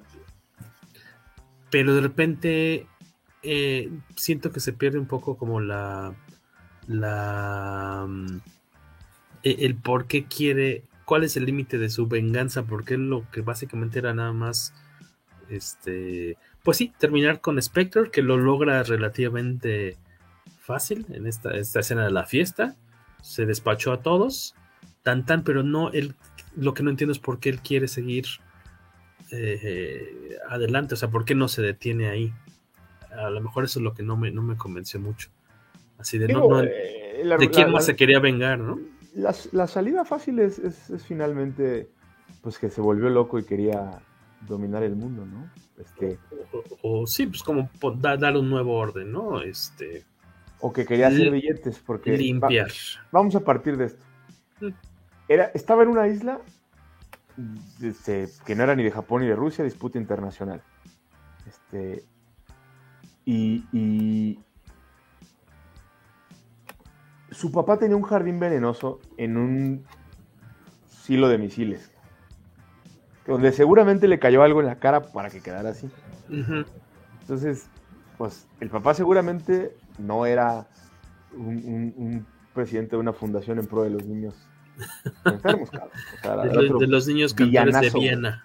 Era otro villanazo nivel Spectre y pues este Blofeld lo manda a eliminar, sobrevive y ¿qué quiere hacer? Primero escabecharse a la familia del asesino, después escabecharse a todo Spectre, y ya que están fuera del mapa, pues dominar el mundo como lo hacen Ren y Stimpy cuando pueden. no, el Pinky Cerebro. Ah, sí, Pinky Cerebro. Nunca he visto Ren y Stimpy, de hecho. Yo no soy muy fan. No, no, ah, no, me, no me agrada mucho oh. la, no me llama mucho la atención. Este, larga, ¿verdad? Como la, larga como la cuaresma, pero aún así, no, no tenemos prisa, diga, digamos, pero la disfrutamos mucho. Tres, tres horas prácticamente de, película. Es la película mm, más larga de James Bond ever en la historia. Este, creo que no se siente, o sea, sí, sí se siente, lo percibes que ya llevas mucho tiempo, pero no se siente pesada, creo. La verdad es que, pues, trae acción cargada, pues estás con que qué va a pasar y el que es fanático aguanta lo que quieras. Ahora la música fue por parte de este, el que siempre hace la música para, ahí iba a decir para Gladiador, para, todo lo épico. sí, pero Tenet, ¿cómo se llama? El director, el de eh, Dark Knight. El que, el Nolan, Nolan. Christopher Nolan. Ajá, es que lo vi que como que dije, el que hace siempre la música para Nolan, y era este Howard, no, se me fue el nombre, ¿cómo dijiste? ¿Quién era? Hans Zimmer. Hans Zimmer. Eh, por ahí chequen luego en YouTube, hay un concierto, obviamente en vivo, de Hans Zimmer como con la música de sus películas y él dirigiendo, está bastante efectivo, chequen en, YouTube, muy recomendable. La música me gustó, este, por ahí alguien comentaba así, no, como si, eh, eh, en un club en Facebook de, fans de James Bond. Digo, yo no soy conocedor. Ah, eres un usurpador. Estoy, un usurpador, un poser ahí de, en el grupo. Me gusta ver que comentan. Este. Y algunos decían que qué buen final, que estaban encantados. Otros no les había fascinado la forma en que se cierra la película. otros decían que no, es que siento que le faltó acción, no sé de dónde le faltó acción, si hay grandes persecuciones. Cara, este, persecuciones, caratazos, balazos. sí, cuerpo a cuerpo. Todo. Sí, no, no. e- Esta escena del Aston Martin, cuando está, cuando está, cuando está rodeado ahí en Italia, que lo llegan a, a- a bal- a balearlo, que no lo van a dejar salir de ahí. Pero cuando que- está parado, o sea, que está, o Sí. sea, que está así nada más así como viendo hasta dónde se quiebra Madeline, ¿no? Y, y- y a este güey le gusta estar con cara de bufando, ¿no? Como- entonces nada más voltea, ya, güey. entonces, Ya, güey, como el niño del tronco, ¿no? El, Eh, el de. Monterrey. ¡Eh! Le ¡Ay! salieron esos seis años que vivía allá. Ese te salieron ahorita. Y, y por fin cede, y ya mete la palanca, ya acelera y se escabecha a todos los que estaban alrededor. Muy buena, muy buena escena. Cuando en la curva libera las bombas, que son como unos, como unos minas de estos de. Sí, sí, como estos. eh, sí, sí, esos pequeños explosivos, de ¿no? Matatena, ¿no? Así. Ándale, Y explosivos matatena. esa está muy buena también. La verdad es que está muy bien esa persecución. La ciudad está preciosa, ¿no? Está, ¿Qué te dije que era? ¿Matera? Matera. Creo que no lo habías dicho. Matera, Italia. Y como siempre, unas locaciones padrísimas, ¿no? Están en, en Cuba, que es cuando va a conocer a Ana de Armas, a Paloma, Que, que es un personaje chistosín, ¿no? Chistosín el personaje porque te lo pintan como que de repente es como que la novata mensa, Pero a luego la, sale- a la hora de los trancazos resulta que es muy buena. O sea- está min- todo el tiempo estuvo mintiendo. Sí, pero la interacción es, es- es muy fluida, ¿no? El, el- la sorna con la que voltea a ver James Bond todas las acciones como de ah, esta niña, porque pues, también te hacen saber que James Bond ya está viejo. Y, y el tema donde le dice que si se vol ah, que le empieza a quitar la- los botones y le dice, oye, pues vamos a conocernos primero, ¿no? "Ah, no, no, no, es para ponerte el smoking. Y la, y, y la Ana viendo, ¿no? Y si te volteas, así como para, para vestirme, está, está muy, modosito. O la del Sí, trago. Hay esas escenas curiosas en las que a cada rato están deteniendo a tomarse su. Sí, eh, pero además en la primera que van entrando, él ya sale con el, con el smoking y le dice, vamos a tomarnos un trago antes, porque es ¿En cool, él es muy cool, ¿no? Y se sientan los dos, le ponen el auricular y ella, vámonos, ¿no? Así que Está nerviosa, ¿no? Pero Sí, está, creo que agradable estuvo. Yo creí que iba a salir más el personaje, pero está bien, sale que unos 15 minutitos, Sale poco, pero bien. o sea, se ve, se ve bonita, hace, buen, buen tema semicómico, la escena de acción donde le pega los tres caratazos, queda en el piso con el vestido este que le deja ver las piernas y se tira al piso con la pistola y gira y ta, ta, ta, ta, ta, ta. O sea, que mata a los tres. La pintan muy bien, o sea, en, el- en- en todos los aspectos posibles le sacan jugo, pero sí se queda muy corto, porque entonces la chica Bond, pues es Madeline. Digo, es Ma- en teoría es Madeline, pero no porque es la damisela en peligro. O sea, la chica Bond debería ser Ana, Ana de Armas. o Debería estar catalogada como la chica Bond. Entonces vete para atrás a Halle Berry, este, puta, Ursula Andrés, Famke Ah, o sea, Janssen. ¿Te refieres a que siempre que, que- que lo van acompañando durante la película, no nada más en un y cachito. se sino- quedó corto, o quisieron dividir y hacer dos porque pues esta es otra película nueva, ¿no? O sea, no sé, pero sí le faltó más minutos. que por aquí criticaban algunos, de ahora sí que depende lo, de, de cómo les haya gustado o no la película, de, no, es que este no es James Bond, porque este, esta onda tiene como más de romance y ese se involucra con alguien y resulta que, que es papá. Y así, a mí me, también me, me- me sorprendió eso, me gustó porque lo hace más vulnerable, ¿no? El personaje. Ese es el cierre, o sea, te permite entender el por qué James Bond moriría, porque en teoría James Bond no va a morir nunca, porque es el más chingón de todos. Y entonces, ¿cuál es el argumento con el que él dobla las manos? Pues el hecho de que ya no tenga acceso a su recién conocida hija. este, sí, final duro, ¿no? Final duro. Y, y, y a la Madeline, ¿no? A la Madeline. Madeline, decía el Christoph Waltz. Es Eva Green en Casino Royale. Y, y, y Vesper. El nombre es Vesper porque justo lo va a ver a la tumba ahorita que José Luis pone lo de Eva Green. Que sospecho que José Luis es mi primo, pero no sé si es José Luis u otro José Luis. Guapísima Eva Green. A mí, o sea, ¿Qué? guapísima. La amo toda mi vida. Este. Se me fue la, la, la onda. Ah, sí. Cuando digo, pensaste en este Eva Green, final- ¿no? Es normal. Se- se- se este final está como duro, triste en cuanto a que ya sabe que esta chavita, niñita, es su hija.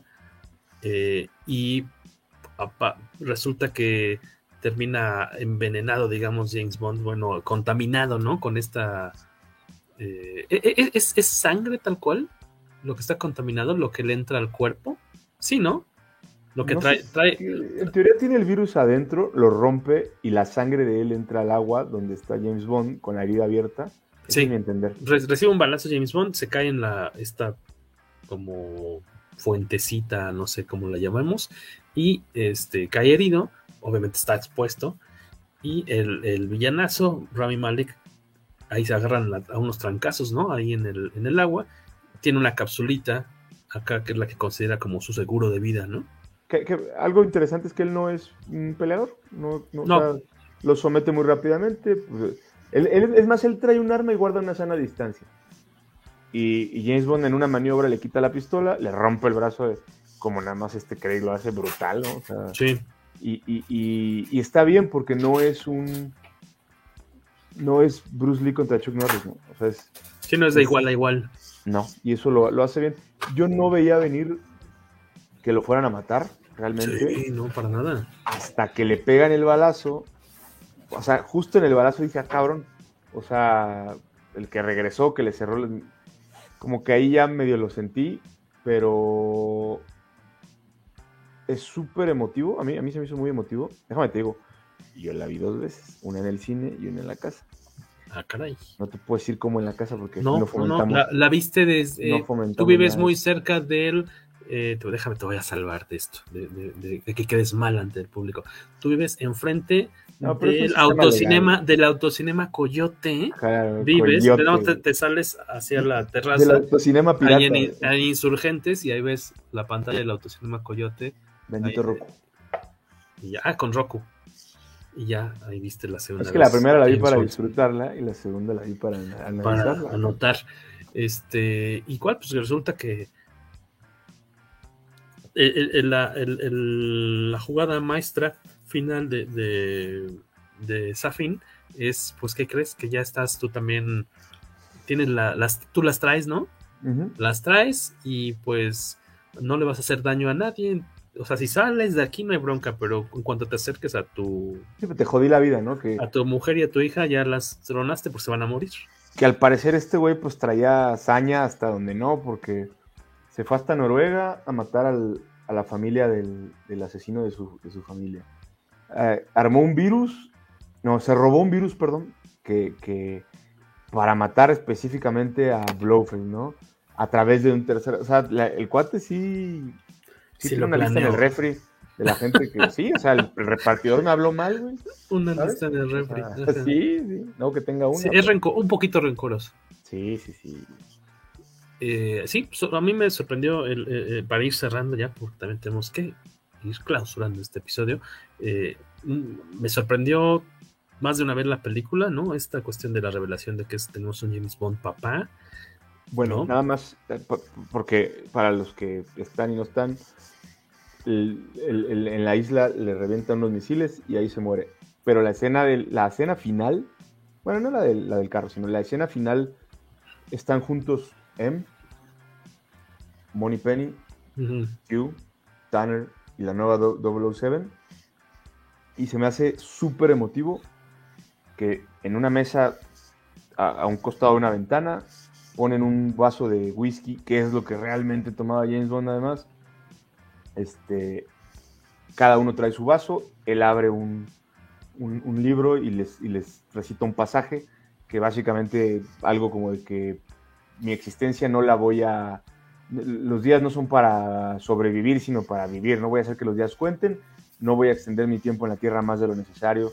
Más o menos, ¿no? Ese será el... ¿Qué, es lo que yo, yo leía que ese epitafio, esas palabras, son las que aparecen en el epitafio falso, digamos, de James Bond, en un momento en el que se, eh, en una de las novelas se le da por muerto, aunque en verdad está desaparecido y perdió la memoria, y se publica un, epitafio y eso, con esas palabras las que lee, que me gustó porque te podría dar la idea de que, ah, obviamente es muy notorio que, se muere James Bond, pero podrías jugar con la idea de, ah, están haciendo referencia a esta parte en la que todo el mundo cree que James Bond está muerto, porque esto es justamente lo que leen, lo que se imprime eh, en su epitafio, en periódico me parece que es donde lo publican, y, y, lo están diciendo aquí en esta, en esta película, lo cual es interesante porque podría ser parte como de un juego de, ah, no, no se murió, quién sabe cómo sobrevivió, pero ya luego te lo explicaremos con el siguiente James Bond. Y si no fuera así, de todos modos, está padre que vayan metido esta, esta parte como muy nerd,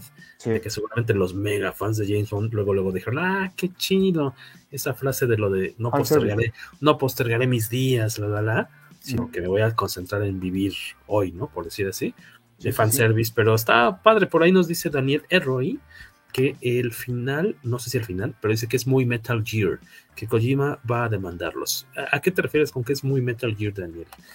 Yo jugué muy poquito de Metal Gear. ¿Es eh, similar el Yo nunca lo acabé, Fue muy malo para el videojuego, pero me encanta Metal Gear. Este, tus comentarios finales de esta peli, ¿qué es lo que, así como tus tres puntos que más te gustaron? Y a lo mejor dinos uno que no te haya fascinado.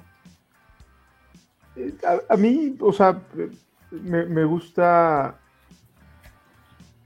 justo el tema de que sigue siendo bueno, me gusta mucho Daniel Craig como James Bond, o sea, me... me... Te convenció a la larga.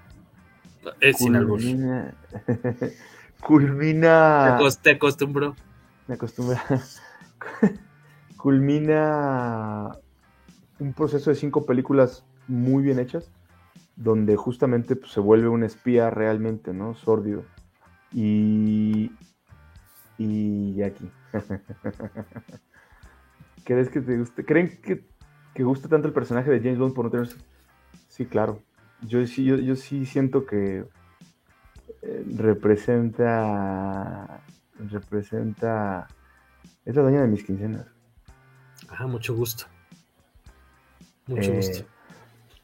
Representa el, el, el,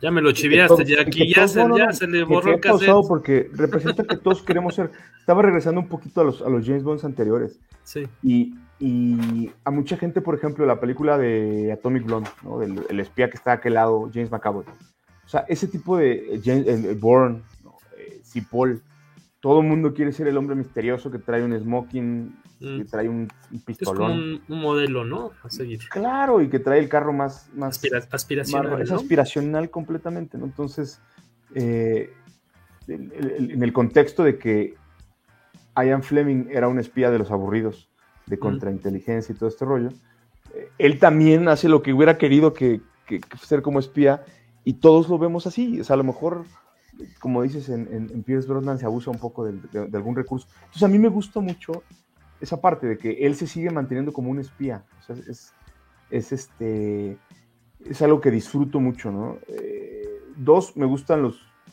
de la película me gustaron los, los pequeños guiños en, eh, cómicos, muy Roger Moore. Eh, el tema de Ana de Armas con el trago, el tema de que empieza Later cuando están en el barco y dice, ah, nunca voy a poder volver a ver el barco en el que nací. Una madre así le dice el otro, güey, eres de Milwaukee. ¿De qué estás hablando, cabrón? O sea, es, esos toques, la seriedad que tiene Daniel Craig hace, que cuando hace un comentario fuera de lugar, pues lo disfrutes mucho, ¿no? O sea, te, te, te, te, se salga la risa, cabrón. Este... Sí, porque está como fuera de personaje, por decir así, ¿no? Sí, sí, sí, sí.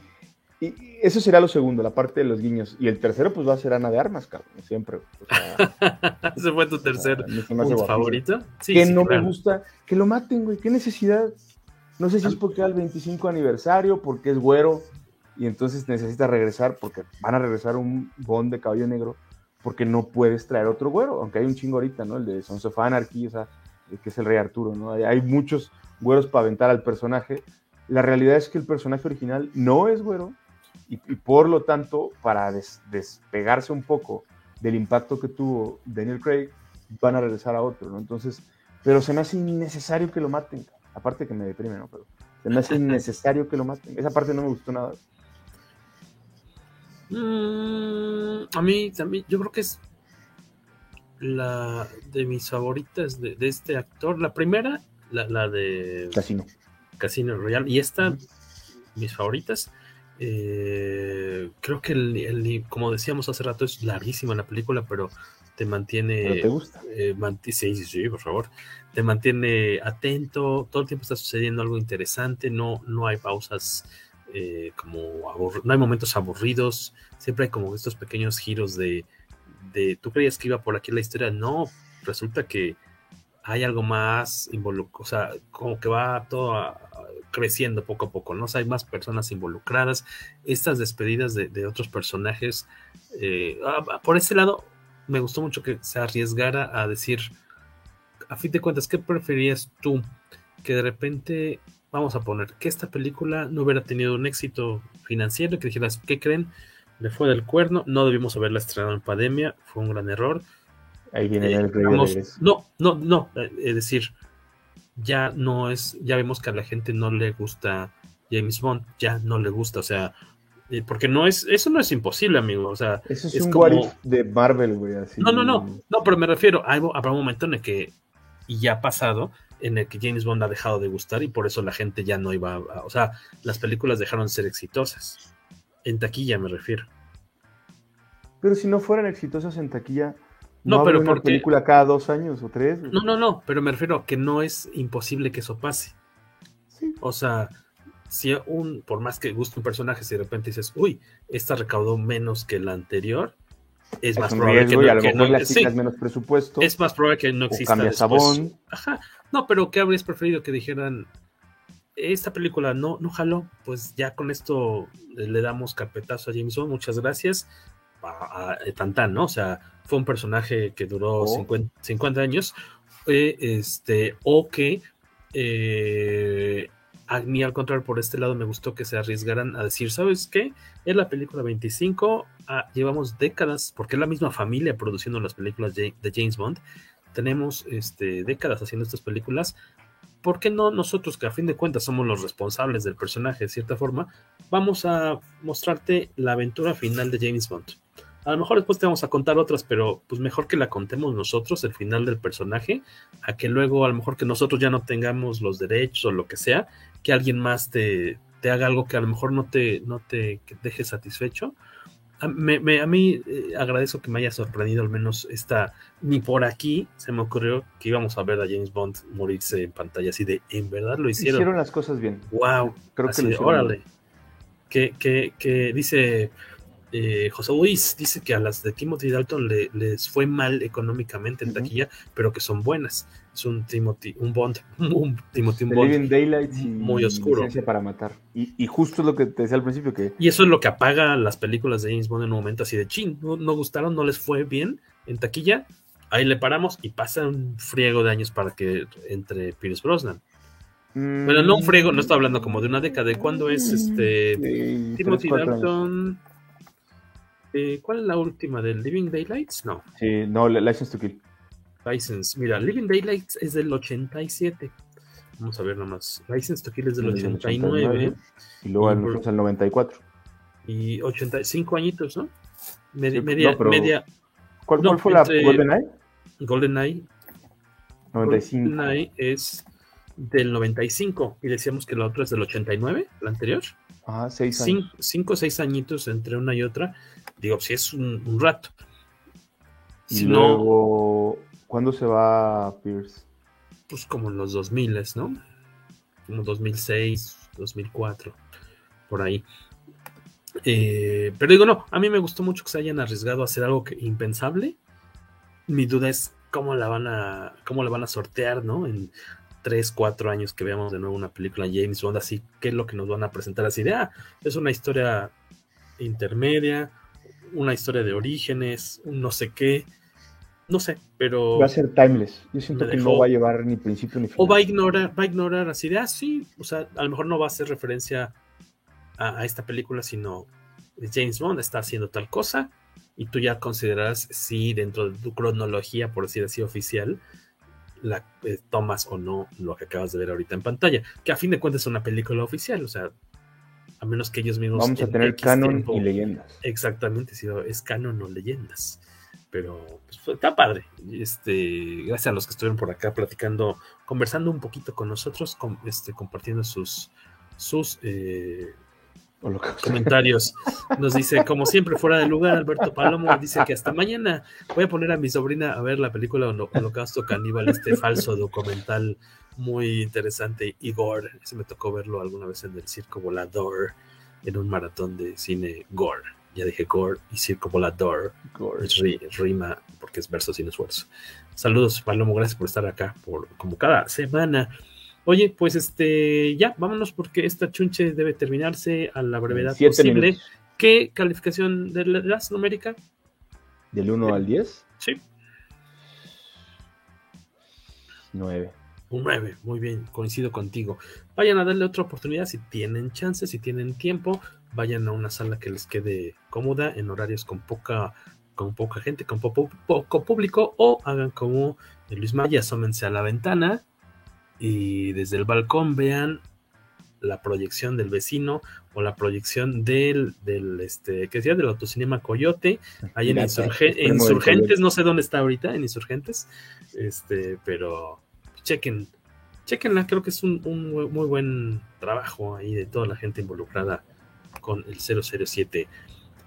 Nos despedimos, no sin antes recordarles que estaremos en la Feria del Libro eh, del Zócalo, stand 4A, el stand 4 de la carpa o carpas, zona ¿A partir de, qué día? Independientes, de este viernes 8 de octubre y hasta el domingo 17 de octubre. Nos dará gusto, 10 de la noche a 8 de la mañana, obviamente es entrada libre porque es sobre el Zócalo, ahí los vamos a ver, todo indica que con nuevo número de Comicase y si no este, han podido conseguir su artbook de Janet Basaldúa, ahí lo vamos a tener para que ya se lo lleven a casita y te vas a hacer acreedor de Layer Cake ese día, te lo voy a llevar. Ay, aparte me van a prestar Layer Cake, así que es buena idea estar por allá el sábado. Oigan, pues muchas gracias Luis Maggi, espero que también eh, regrese eh, pronto o, la otra semana, cuando usted quiera, acá al podcast Hace cosa de ponernos de acuerdo. Este, ¿Dónde te siguen?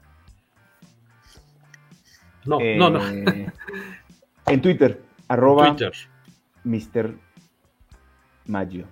M-R-M-A-G. Eh, sí, pero te están escuchando. Ah, perdón. M-R-M-A-G-I-O, Mr. Ya me, ya me emociono con esta tecnología. Estoy acostumbrado a que grabáramos para una grabadora de estas de, de, play, de las de que le vas poniendo como si fuera reportero de los 80. esto, ya es nuevo para mí.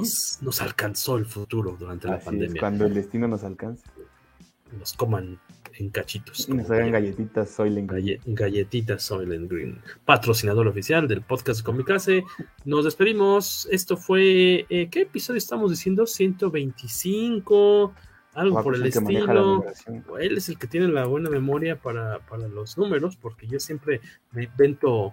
Este, o 214, 215, no sé, no importa, pero ya hemos llegado. 25 de James Bond el, 25 James Bond y creo que el 215 o algo así por ahí del poderoso podcast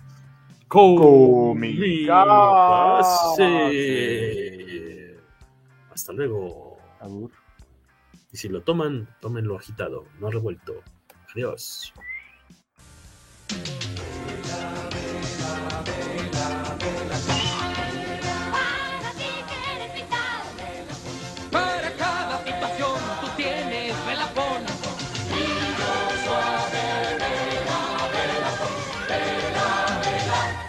Ti que eres vital.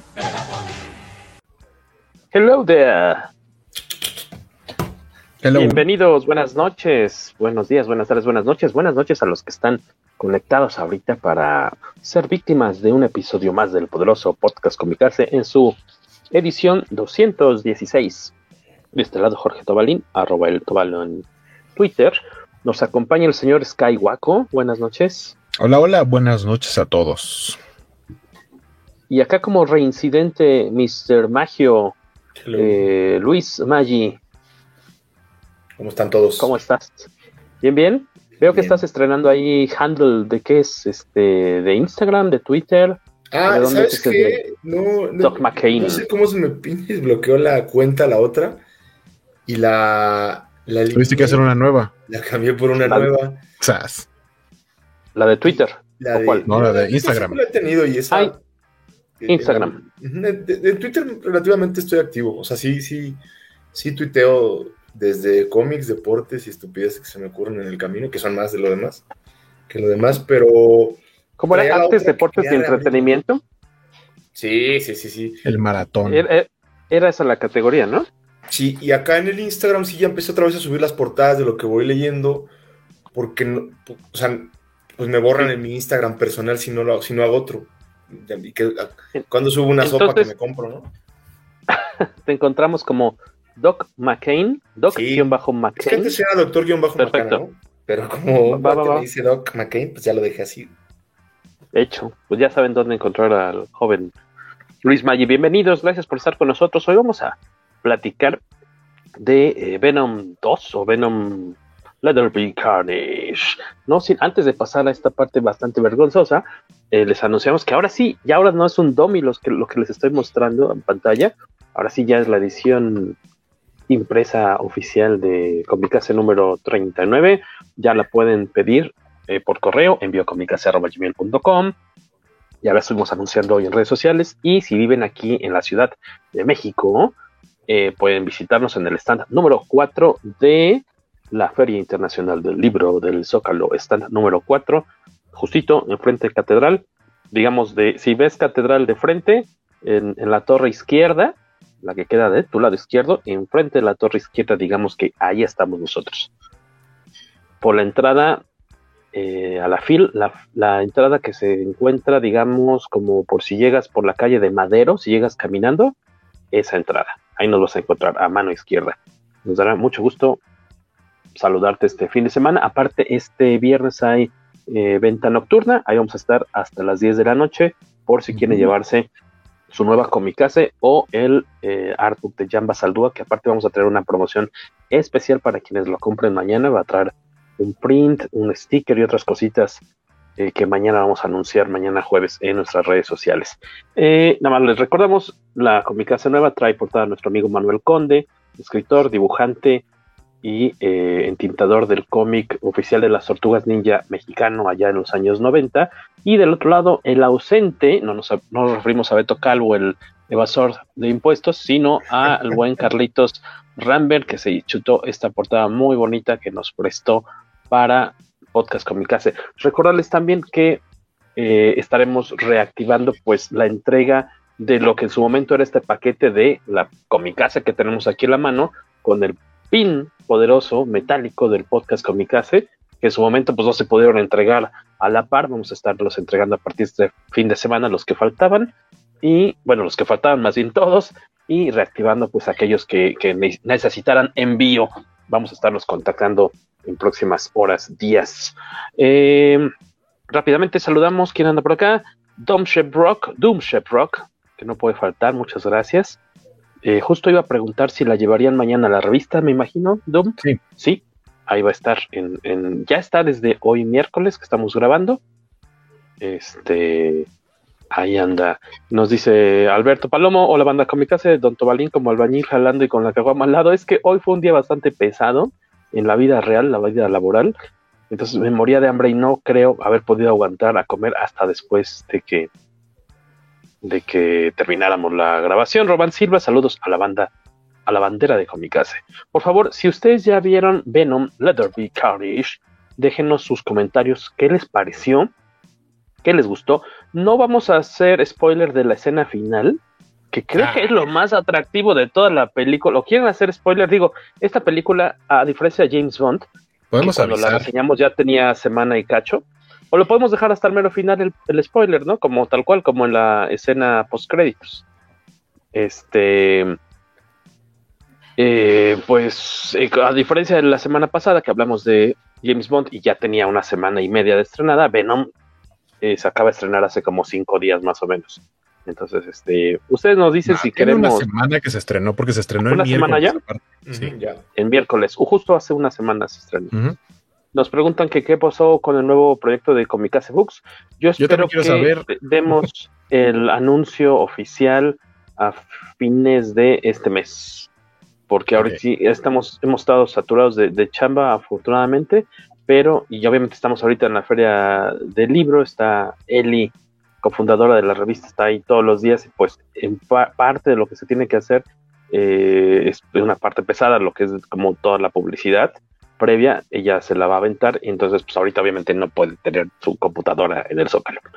Eh, saludos al señor este, Carmix, Alfred Rodríguez, saludos amigos y welcome back.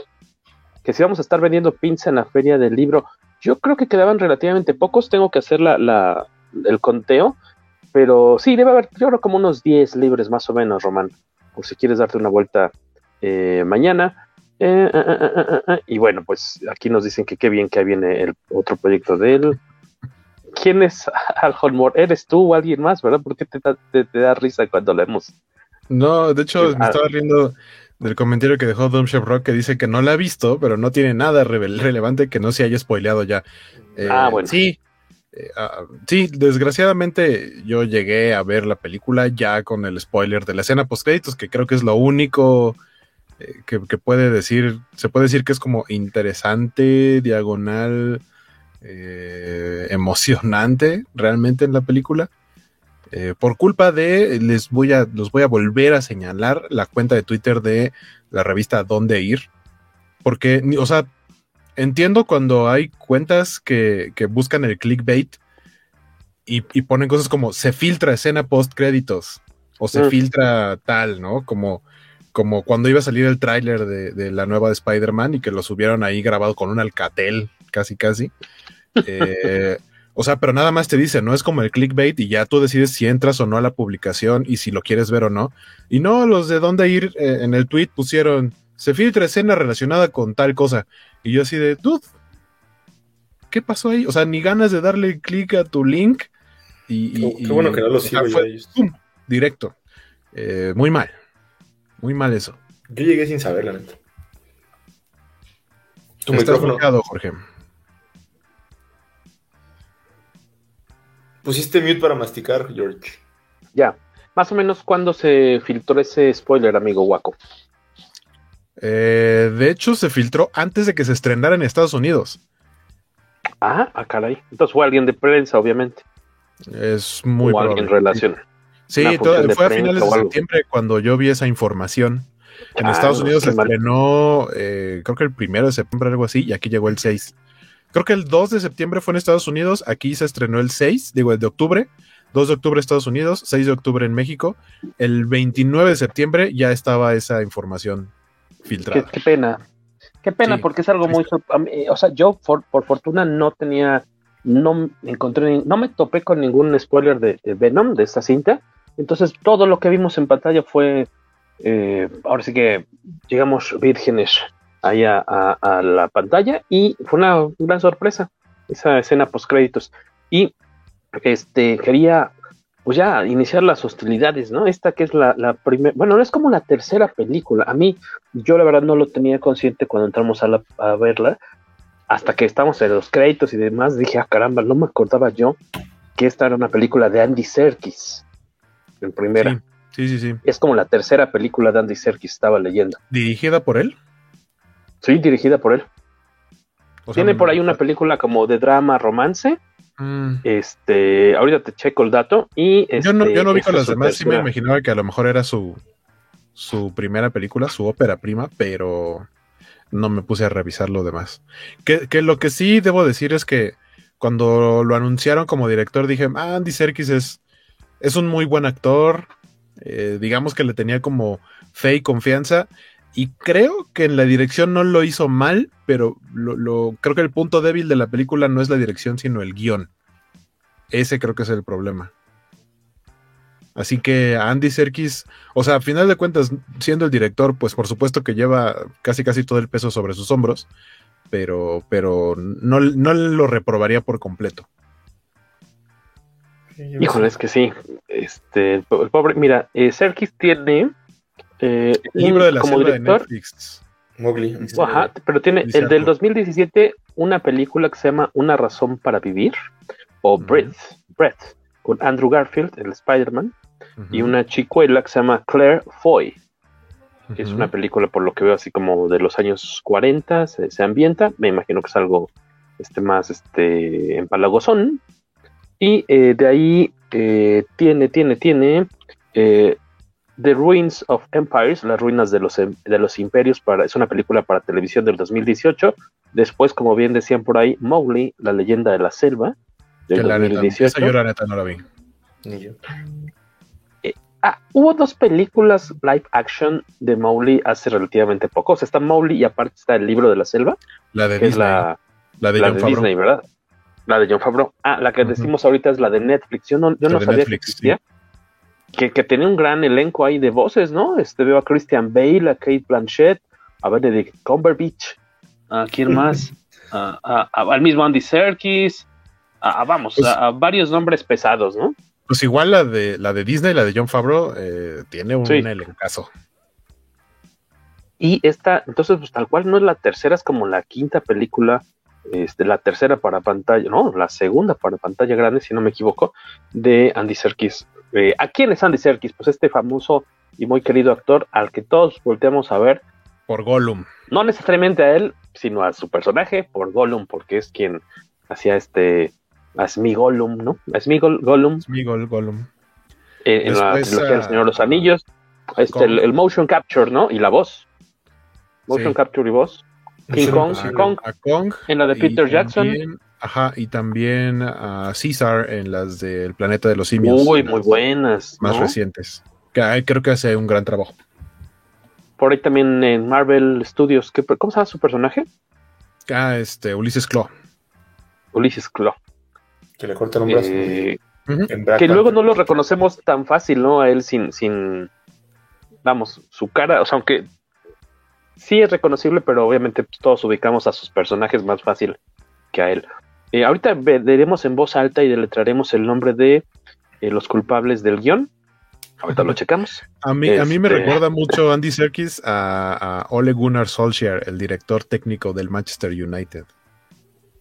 Mm, creo que mi, mi conocimiento del Manchester United No, se limita se limita. al FIFA 2006. De la época en la que sí veía fútbol.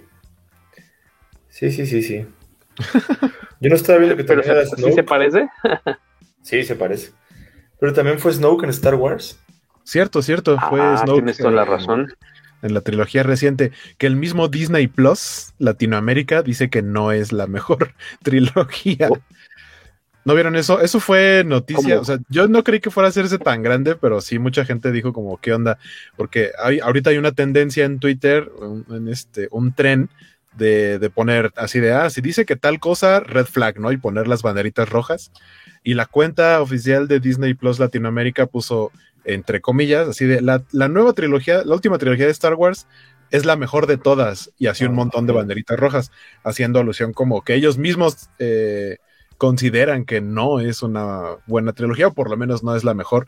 Y, y sí salió, o sea, mucha gente la, la retuiteó y dijeron así como de, ah, mira, van a despedir a ese community manager. Yo creo que no, yo creo que logró su cometido y probablemente está planeado estuvo. Me parece un buen movimiento.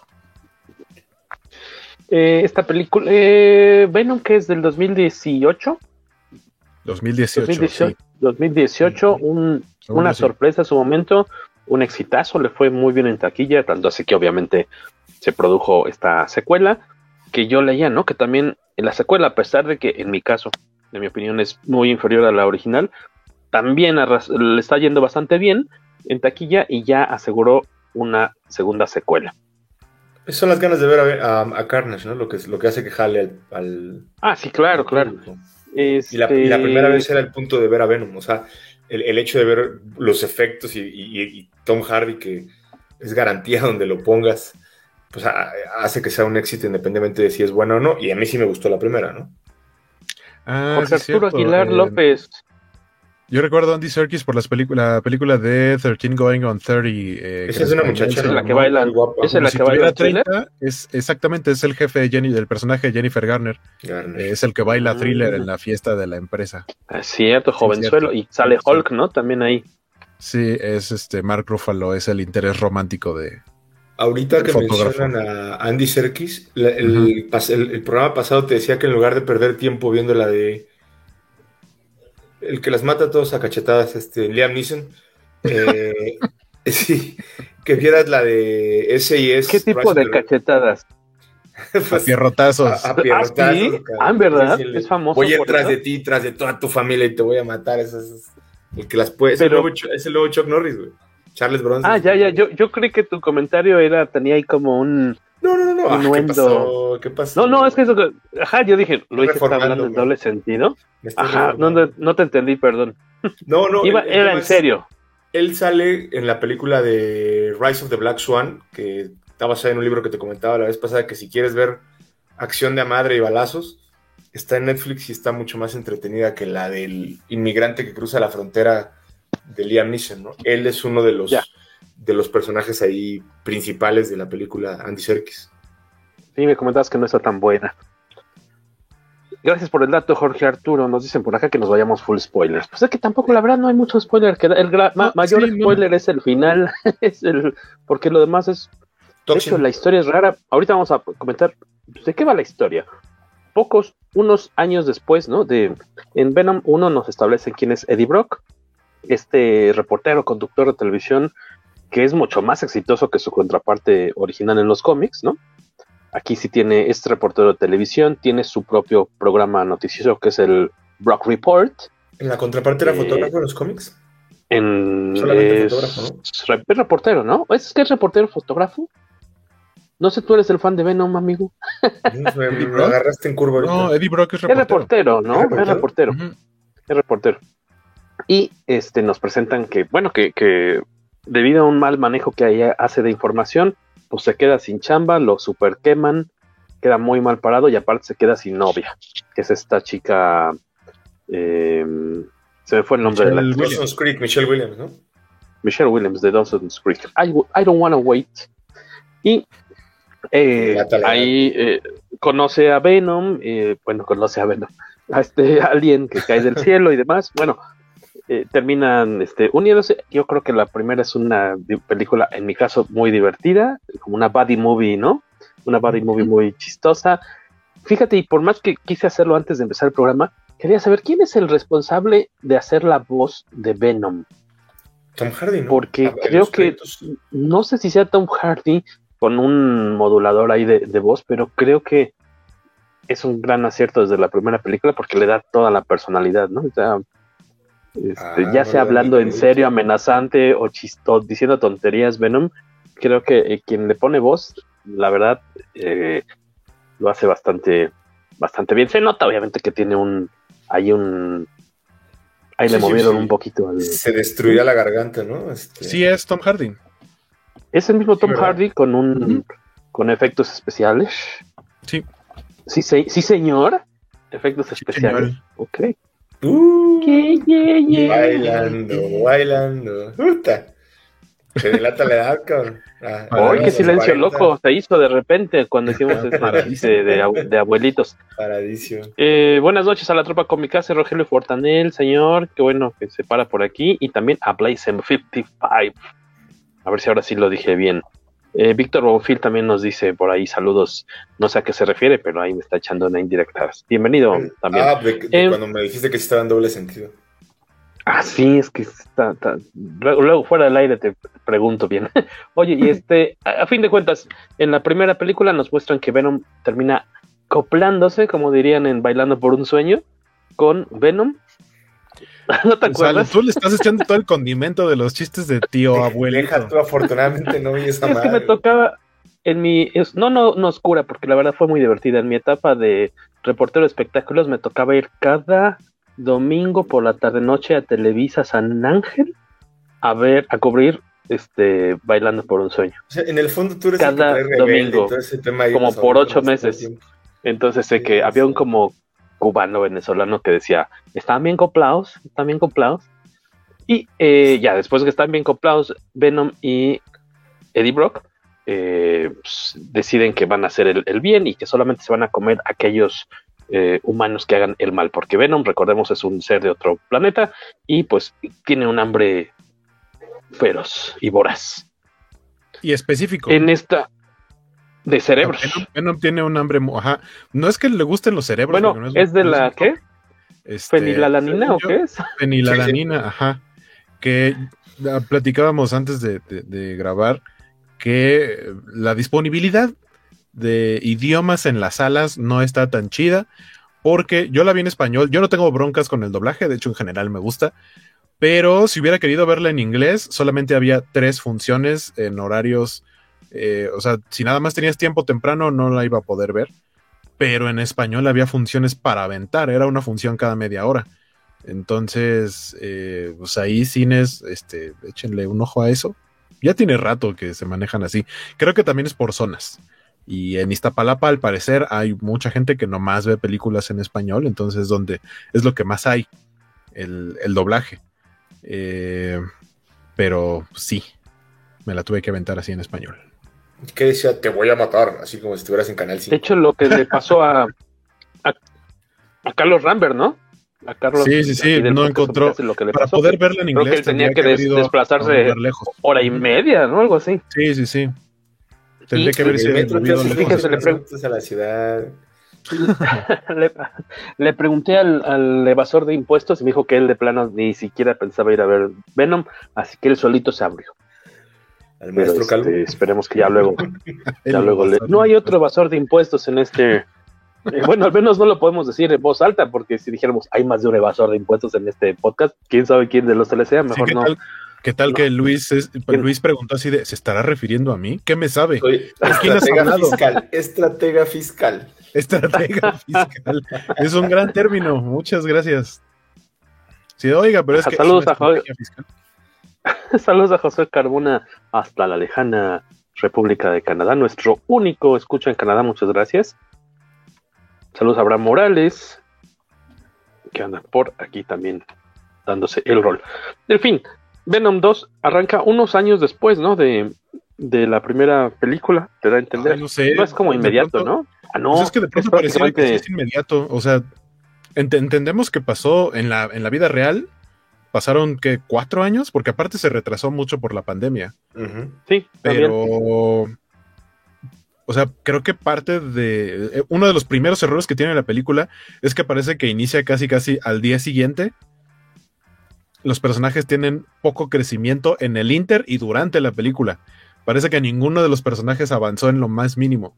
Y ese creo que, o sea, eso empezar como si hubiera sido un día, un día después, eh, creo que es en parte un poquito como de, los defectos. Pero se presta, ¿no? O sea, al final del día está en la cárcel, pues qué chingos va a hacer en la cárcel Cletus, ¿no? O sea, no tiene hacia dónde moverse. No tenía como que, está embarrado en ¿no? Ajá, el que está en, la Cletus, sí, pero todos los demás. Y, lo mismo, o sea, el hecho de que al final de la primera entendimos, entendemos que Eddie Brock ya está en la cuestión de entrevistar a Cletus Cassidy y así, y aquí mm. empezamos con esto, es como, se siente como que es inmediato casi casi el, el, enlace entre una y otra. No está bien establecido, ¿no? Debe haber sido inmediato en dado caso, ¿no? Aquí, aquí lo que tienes en la película es que te presenta de nuevo a Eddie Brock, este reportero que todavía está de, capa caída, tuvo un poco como de relevancia de nueva cuenta gracias a que estaba en el lugar y en el momento correcto para cubrir los hechos sucedidos al final de Venom, lo cual le da cierto spotlight de nueva cuenta en medios, eh, en medios de comunicación, pero pues de nueva cuenta, este, pues su vida es un desastre, Venom tal cual cada vez eh, le cuesta más controlarse, controlar su hambre porque pues ya está a dieta de, puro pollo, ¿no? De pollo, pero de, pollo completo y cerebro y de chocolates, pero pues ya no, ahora sí que de Hunger, como se llama la famosa miniserie de, Venom, pues ya, ya no, este, lo, trae de, con los pelos de punta si Venom tuviera pelos, claro. Entonces, este, ya, ya este, hacen, ese, chiste del cabello. Ah, cierto, lo del cabello de Venom. Que, que, de hecho, esta película con lo que te arranca, digamos, es que empieza a haber como un roce, ¿no? una fricción entre Venom y Eddie, porque Venom ya no, ya está harto de comer lo mismo, ¿no? Arroz con habichuelas. Y lo, ay, ya es la quinta referencia de la noche. Que Dios me la bendiga. Este, y él ya está harto de, comer el pan con lo mismo, ¿no? Y el otro cuate, pues, él es muy estricto en que pues, no van a comer humanos ni, ni nada por el estilo ahí tienen un encontronazo y de lo que se trata es que se separan. Waco, vamos a las noticias con Waco. Ese es otro. cancha, sí, Waco. Ese es otro para mí de los principales problemas de la película. Algo que te dejan muy claro al final es que Eddie le dice, ok, puedes comer humanos, pero solamente los malos, muy a la Dexter, ¿no? Puede ser un asesino, pero solamente a los malos. Y esta película empieza diciendo que Eddie no lo deja comer humanos, ni a los malos. porque eso va, o sea, encuentra asaltantes y es como, me quiero comer al asaltante. No, ya quedamos que no debes comer humanos. O sea, en automático rompes con el acuerdo con el que terminaron en la primera película. Eso fue para mí lo primero que me sacó de onda también. Dije como, ¿cómo? O sea, Eddie le mintió, le dijo como, ah, está bien, te voy a dar chance, y después dijo, nah, siempre no. Pareciera que ya no quiere ser parte del, de ser un vigilante, ¿no? O sea, Ajá, de hecho, sí. Eddie ya no quiere estar en eso. Lo que te dan a entender es que ya no sale, o sea, ya no está como tal defendiendo nada porque en teoría como el villano de la primera fue vencido y no hay nada más allá, no, ya no actúa como vigilante o como protector letal. que no, le interesa salir. es justo la idea, ¿no? Ya a él no le interesa salir del departamento y está. Ajá, exacto. y al que no le interesa es a Eddie Brock, porque Venom si quiere. Así es. Y entonces tenemos esta cuestión de que eh, mientras Eddie sigue pues, con su vida como X, ni para adelante ni para atrás, en una escena por más culé, la exnovia lo cita como, ay, pues vamos a vernos, ¿no? Que a ver, ponernos al día y le sale con la tremenda M-A-M-A-D-A de decir, ah, pues mira, me voy a casar y le enseña el, anillo de compromiso. Personas, no hagan eso, no hagan eso. No, que, yo dije, hija de su qué cabrona, ¿cómo hace eso? el otro cuate va todo emocionado a verla porque pues a ver si hay posibilidades de regresar con ella y bueno, pues quería verte y como decírtelo en persona, me voy a casar así de no más. Debo, decir que ahí me sentí identificado con Eddie porque eh, con su respectiva distancia. ¿Te lo han aplicado así? Pero, a mí me aplicaron esa una vez, o sea, una relación que tuve que duró mucho tiempo. Este, poquito tiempo después de que habíamos terminado, un día me habló y me dijo así de, oye, este, pues hay que vernos para comer y no sé qué. Yo así de, ah, ok, va. No. Más o menos similar a lo que le pasó a Eddie. Nos vimos. se, cambia ah, el tema, olvidémonos de Carnage y Venom. Platíquenos, ¿cómo estuvo? Pues, fue básicamente la misma escena. La diferencia es que no era un restaurante chido, sino el área de comida de una plaza. Y fue como de, ah, pues antes, este, para que no te lo cuente alguien más, este, pues ya tengo novio. Y, yo, aquí está la mesa. carambas me lo dices? O sea, fue exactamente lo mismo. Y sí dije, ah, sí, cierto, no hagan eso, personas, no hagan eso. Es como, si, se entera, si no se entera, pues ya no es tu bronca. O sea, ¿para qué quieres ir a removerle el cuchillo en las tripas al, otro? y más cuando sabes que, que, todavía tiene sentimientos por ti. Porque ella sabe. Ella sabe que, Eddie todavía está enamorado de ella. ¿Y tú pagaste la comida? Porque al menos Eddie se paró y dejó todo ahí. Ah, no, no, no, cada quien pidió lo suyo. Digo. O sea, yo acabé de. Palomo, en uno de los. Nunca voy a dejar una comida a medias, sobre todo si la pagué. como me acabé mi comida, me lo pone así. No me hables. En fría me lo pone para llevar, señor. Estoy muy enojado. Estoy contento y enojado a la vez. Alberto Palomo en un desplante de eh, finura por primera vez en muchos programas nos deja un comentario que se puede leer y que aparte es bastante efectivo. ¿Qué dice? Esa escena me recordó el meme de Choche con las flores. Muy bien, señor Palomo. Nomás le tomaron 216. No es cierto, él tiene relativamente pocos programas que se conecta, pero muy bien. Más de eso, señor Palomo. Muy bien. Clap, clap, clap. Aplauso este, vemos está esta cuestión de se le empieza a caer de nueva, eh, eh, se empieza a reacomodar la vida de, Eddie, ¿no? Porque es pues la novia, como que sigue su paso, le hace esta cosa horrible de decirle me voy a casar, este, citarlo para decirle eso, se, se distancia, se separa de Venom, y pero pues tal cual el ah. simbionte, dime por favor. Antes, antes de eso, porque para este la cancha en este momento, Eddie se supone que ya es un personaje famoso, reconocido, etcétera, gracias a Venom. Porque en una de las visitas que tiene con Cletus Cassidy, lo que le encarga, porque Cletus lo que, lo que pide es hablar con Eddie Brock, no quiere hablar con nadie más, y la, y la razón por la que no lo han mandado a, ya este, matarlo, a la condena de muerte, es porque quieren ver si de alguna manera Cletus libera la información que solo él tiene de dónde están los cuerpos de la gente a que asesinó. Entonces están tratando de ver si Eddie Brock eh, puede recuperar esa información. Le da información críptica porque parte de lo que vimos al principio es como el origen de, Cletus, que está encerrado en un, este, pues como un manicomio, ¿no? Un, asilo. Este, San algo como San Etienne o San algo en francés. Y ahí es donde tiene a su, a su amor, a su novia, y todo es muy como, como poético y metafórico y se supone que a ella la van a, trasladar, hay un accidente Este, a ella le dan un balazo y a Cletus le dan a entender como que ella se muere, él se queda encerrado, pero él, él está consciente pero de que. todo esto es un flashback, ¿no? Es un Sí, flashback. pero es previo a la cena con Michelle Williams. Ajá, eso, Eso, eso es casi, hecho, casi, es con lo que empieza la película, ¿no? Sí, sí, sí, con el flashback. Este. Y, sabemos que lo que, lo que quiere hacer eh, eh, Cletus es que Eddie escriba, escriba una columna, pero es una especie como de poema raro, un texto ahí medio metafórico, porque es un mensaje hacia, su, hacia el amor de su vida, que es este Shriek, que no me acuerdo cómo se llama la, la actriz, pero. eh, Naomi Harris. Naomi Harris, gracias. Ella es Moni Penny. Este. Ah, es Money Penny en las de Bond. Y ella está encerrada en Ravencroft, pero la tienen, o sea, el informe oficial es que se ¿Qué es murió en el Ravencroft? El Ravencroft es un asilo similar a como Como a donde, ajá. Es un, es un lugar donde tienen a gente ahí recluida, es una prisión. Altamente peligrosa. Exacto. Ah, Ahora, una nota. Ben, eh, Carnage y Shrek no se conocen en la secundaria.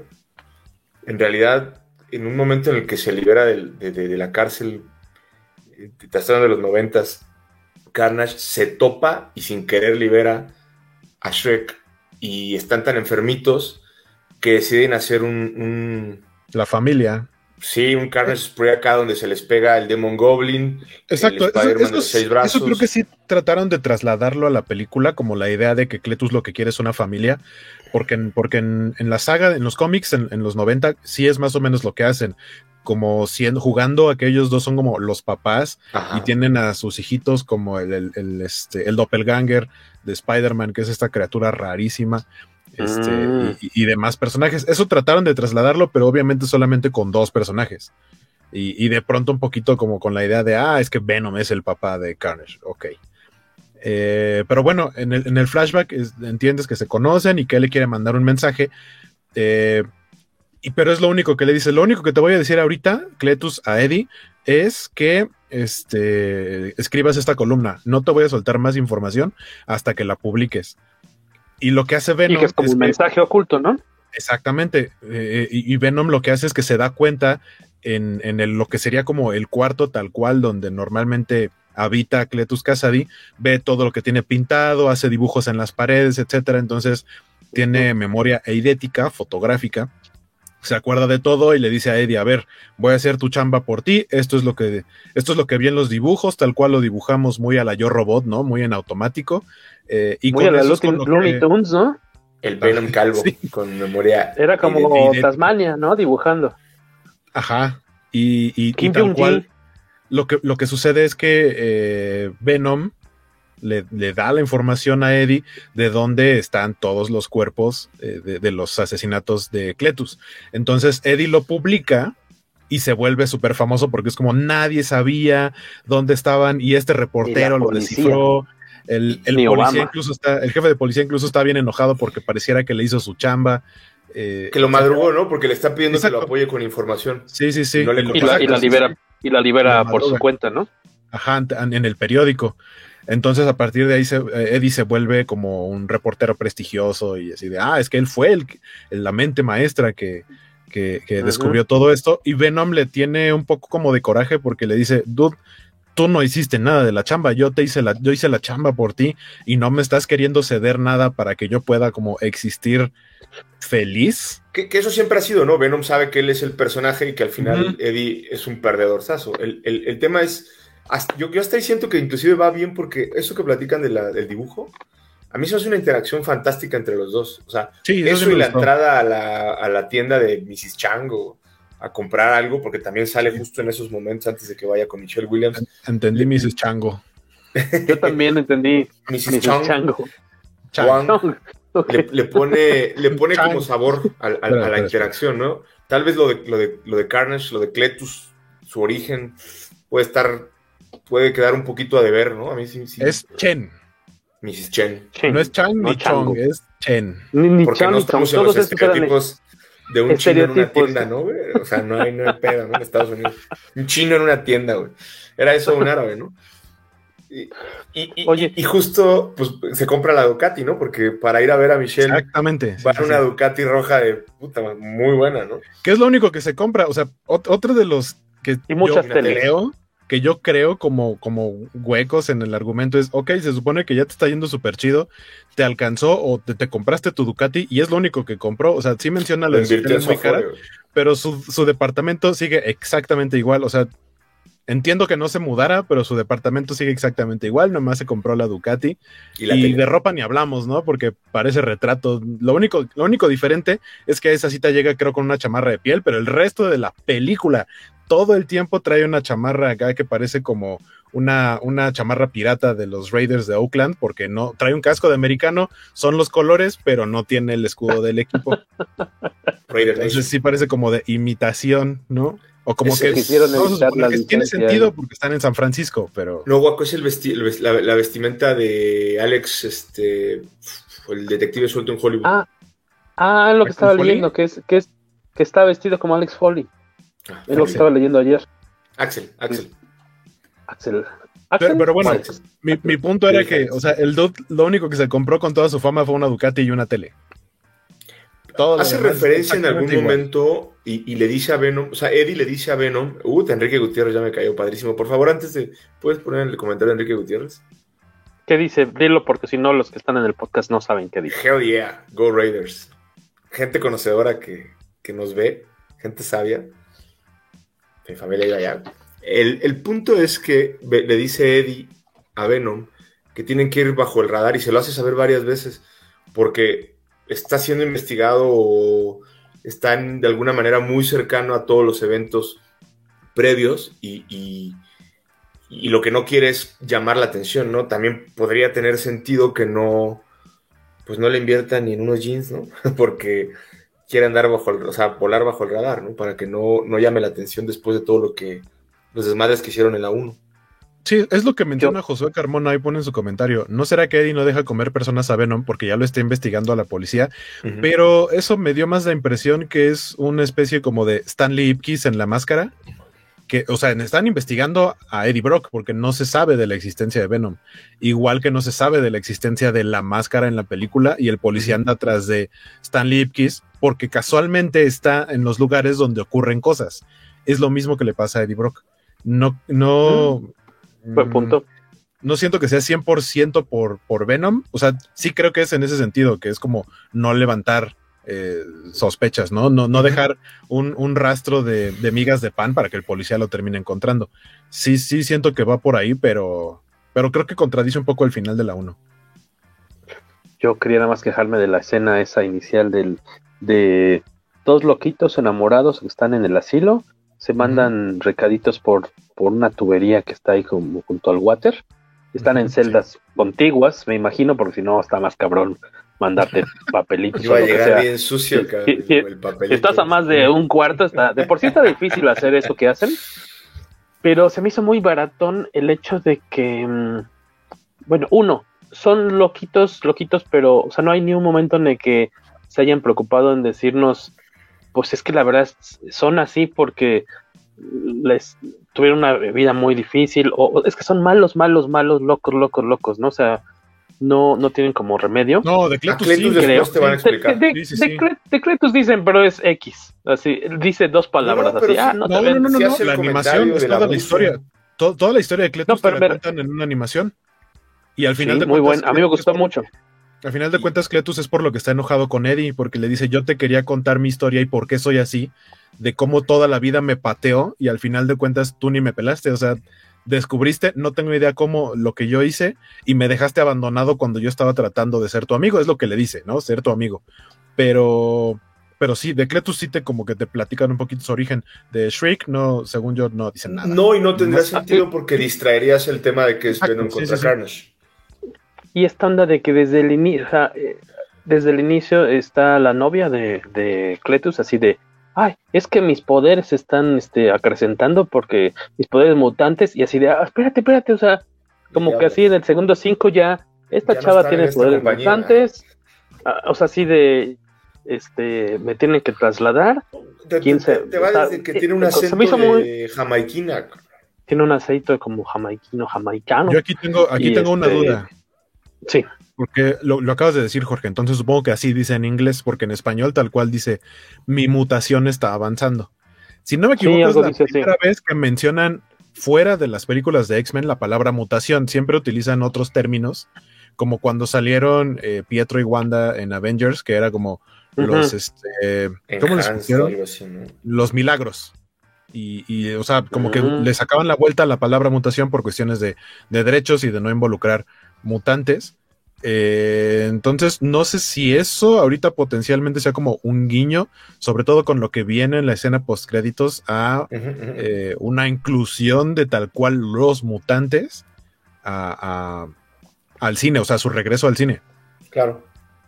Sí, digo, esa, esa escena sí se me hizo muy chafita, así como los dos loquitos los separan y este cuate obviamente no la, no la olvida hace todo lo posible para varios, ¿qué, le echas? 20 años después, 30 años después, buscarla y este, elaborar ahí un, por pura chiripa, lograr tener un plan de escape de la prisión, porque se ha estado aplazando su condena, ¿no? De, de, muerte, luego se lo habían cambiado a cadena perpetua, luego se le ponen, le ponen otra vez, este, no, ya sí no lo vamos a tronar. Y eh, en una de estas entrevistas con, con Eddie Brock, eh, hay un acercamiento bastante torpe de, de, Eddie, diagonal Venom, a Cletus, quien le da un mordisco a Eddie en, el bra en, la, en un dedo, dedo. Uh -huh. y por lo mismo se transfiere un cachitito ahí de del simbio con N o con sin N, con Simbionte. N. En inglés es, sin, en inglés es sin N, symbiote, y en español es con N, simbionte. Con N. Del simbionte este, se le transfiere un, una gotita, no, no, una, una gotita a Cletus y eso pues ya eh, le permite que ¿Y? cuando lo, lo, van a matar, lo van a, le van a dar la inyección letal, pues como que su cuerpo o el, o el simbionte reacciona y... Se niega a morir y pues en ese momento sale sí. bien. Decías, Guaco. ¿Yo? Así como que te interrumpí, vas a decir algo, creo, pero creo que no. Ah, que cuando le, cuando lo, le, le, o sea, la mordida lleva sangrita y en parte es como de, ah, probó sangre y por eso es rojo. No sé. Quién sabe. El chiste es que gracias a este, a este error de, de Venom que se deja eh, calendar por los comentarios de hirientes de, de Cletus Cassidy ahí en su entrevista en, en San Quentin, eh, pues le dan esta mordida, le transfiere un cachito del simbionte a su sangre, digamos, y eso permite la creación eh, de el villano, del villano de esta película, que visualmente sí me parece muy bien logrado, ¿no? O sea, es espectacular sí. siempre que sale Venom, así que qué padre, qué gran espectáculo visual, cuando se escapa de la... Tal vez lo que no me gusta es justamente es que todo la película sucede, casi toda la película sucede en un solo día y en esa misma noche. Va, van a entrevistar a Cletus, la muerde, ese mismo día, bueno, sí, porque ese mismo día lo van a, a le van a dar la inyección letal, ¿no? Ya está no, esperando. No se establece. ¿A poco pasa mucho? No, espérate, si no sabría. O sea, la... Ya él está esperando, no, está haciendo no como día. última. Pareciera que es la última, el último día. Yo no, porque me pregunto día, o sea, por qué. En, en, la noche sale Adelante. a buscar a, a, a, a Shriek y la encuentra, pero eso solamente esa noche, o sea, es cuando roba el, el auto eh, y demás, y después se dedica a buscar a, a, Eddie, pero según yo no pasa el mismo día. Sí, o sea, hay un día de la mordida, como... hay un día de la ejecución que es donde sale y, y hace lo que, lo que dice Guaco de robarse el, el carro, y, y, a partir, o sea, son, son como dos tiempos distintos. Que digo, yo, yo sentí que todo pasaba demasiado rápido, porque esa es una película corta, estaba leyendo por ahí que de hecho incluso que es de las películas corta, ¿no? de tal año dura, para acá, dura como de las películas de cómics, dura como hora 35, ¿Mm? entonces se siente como que querían contar todo esto que cabe así en, en, el cuadro, ahí donde está mi otra mano, esto, no, no sé. y, lo tienen que, y lo tienen que contar en la mitad de tiempo, Seguro que es Coca-Cola lo que muy raro, exactamente, este, como editado de una forma muy torpe, muy fea, no sé, como que quién sabe qué cosas hayan quedado ahí, como se dice, en el cuarto, de, en el piso del cuarto de edición. Porque digo, ok, se escapa Carnage, eh, va a buscar a, su a su amor, ¿no? Este, que está así súper mega orate y que sí tiene poderes mutantes, porque que, son este, esos poderes como sónicos, ¿no? Tiene un, grito ahí, este, ultra potente. Eh, ella está, como decía Luis, está internada. La trata, o sea, es más, la, gente que la, doctora que la trata ahí, o sea, parece que su, su misión en la vida es hacer la vida imposible porque ni siquiera que dijeras, no, no, por favor, ojalá no maten a la, a la doctora, se ve que era la única que la cuidaba o la respetaba, no, es una culera, La, trata súper mal, o sea, hasta eso dices, no, pues... Se la ganó. También, no te, duele que se la escabechen. Pero pues es un clásico de todos, ¿no? E, escapan y empiezan a buscarse sus regalos de, bodas porque lo que quieren es casarse en una iglesia este, a la que hacen referencia en el poema este raro que le escribe Woody Harrelson a, su amada y lo que quieren ellos es irse a casar, queman ahí el asilo y como que eso es lo único que están buscando, ¿no? O sea, como decían ustedes por ahí, como tal vez empezar una especie de, familia de, cierta forma. Este, pero a mí sí me pareció muy, o sea, lo que muy, es un desmadre muy, atropellada, ¿no? No, no, o sea, quieren hacer un desmadre en la ciudad. que sí, pues vengarse de la sociedad, ¿no? Sí, sí, sí, sí, estos cuates están locos. o sea, Cletus es, es, como, un asesino. Vámonos, es como loquitos que se quieren ir a casar a Las Vegas, así de. Grace Cathedral, creo que es el parque. Y se plantan, y se plantan como, como objetivos. Eh, bueno, Carnage le dice: Yo lo que quiero es destruir a Venom para que solamente quede él. Entonces, si queda él, ya, ya sin nadie que le pueda hacer como frente, es lo que dice, ¿no? Así de afín, para ser el único y ser como el más poderoso, no sé, algo así. Y, poder este, tener el control sobre todo. Entonces lo que quieren es encontrar a Eddie, pero lo que no sabe es que Eddie y Venom están separados. Y la cuestión es que también este, mencionan, le ponen nombre a Venom Carnage sin saber de la existencia de Venom.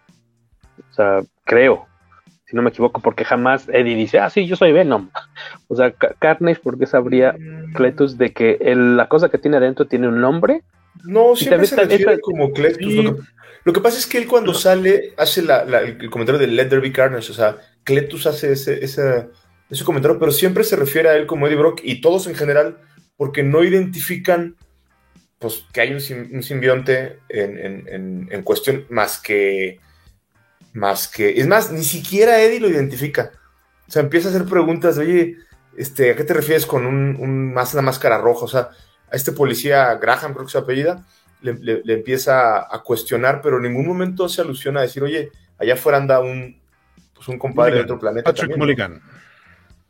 Es el policía. Que, bueno, Carnage sí se, sí se autonombra. De repente así, ah, sí, te presento a Carnage. Así de, como medio chafaldrafa eso de.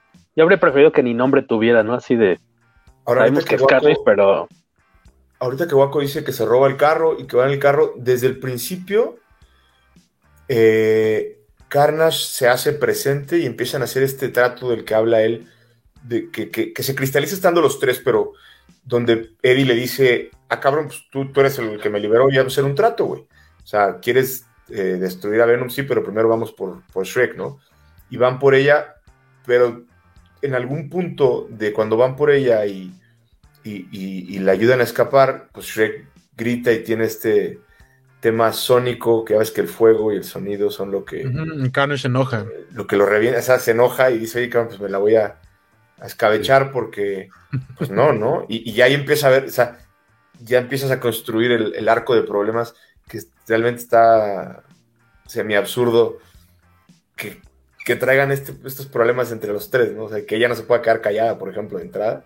Es como. Pues que sabe que no debe gritar porque su grito lastima a su compañero y lo hace dos veces hasta que no le dan un cachetadón así de: Te dije que no, mujer, toma. Así de: Así de, ¿qué parte de no grites?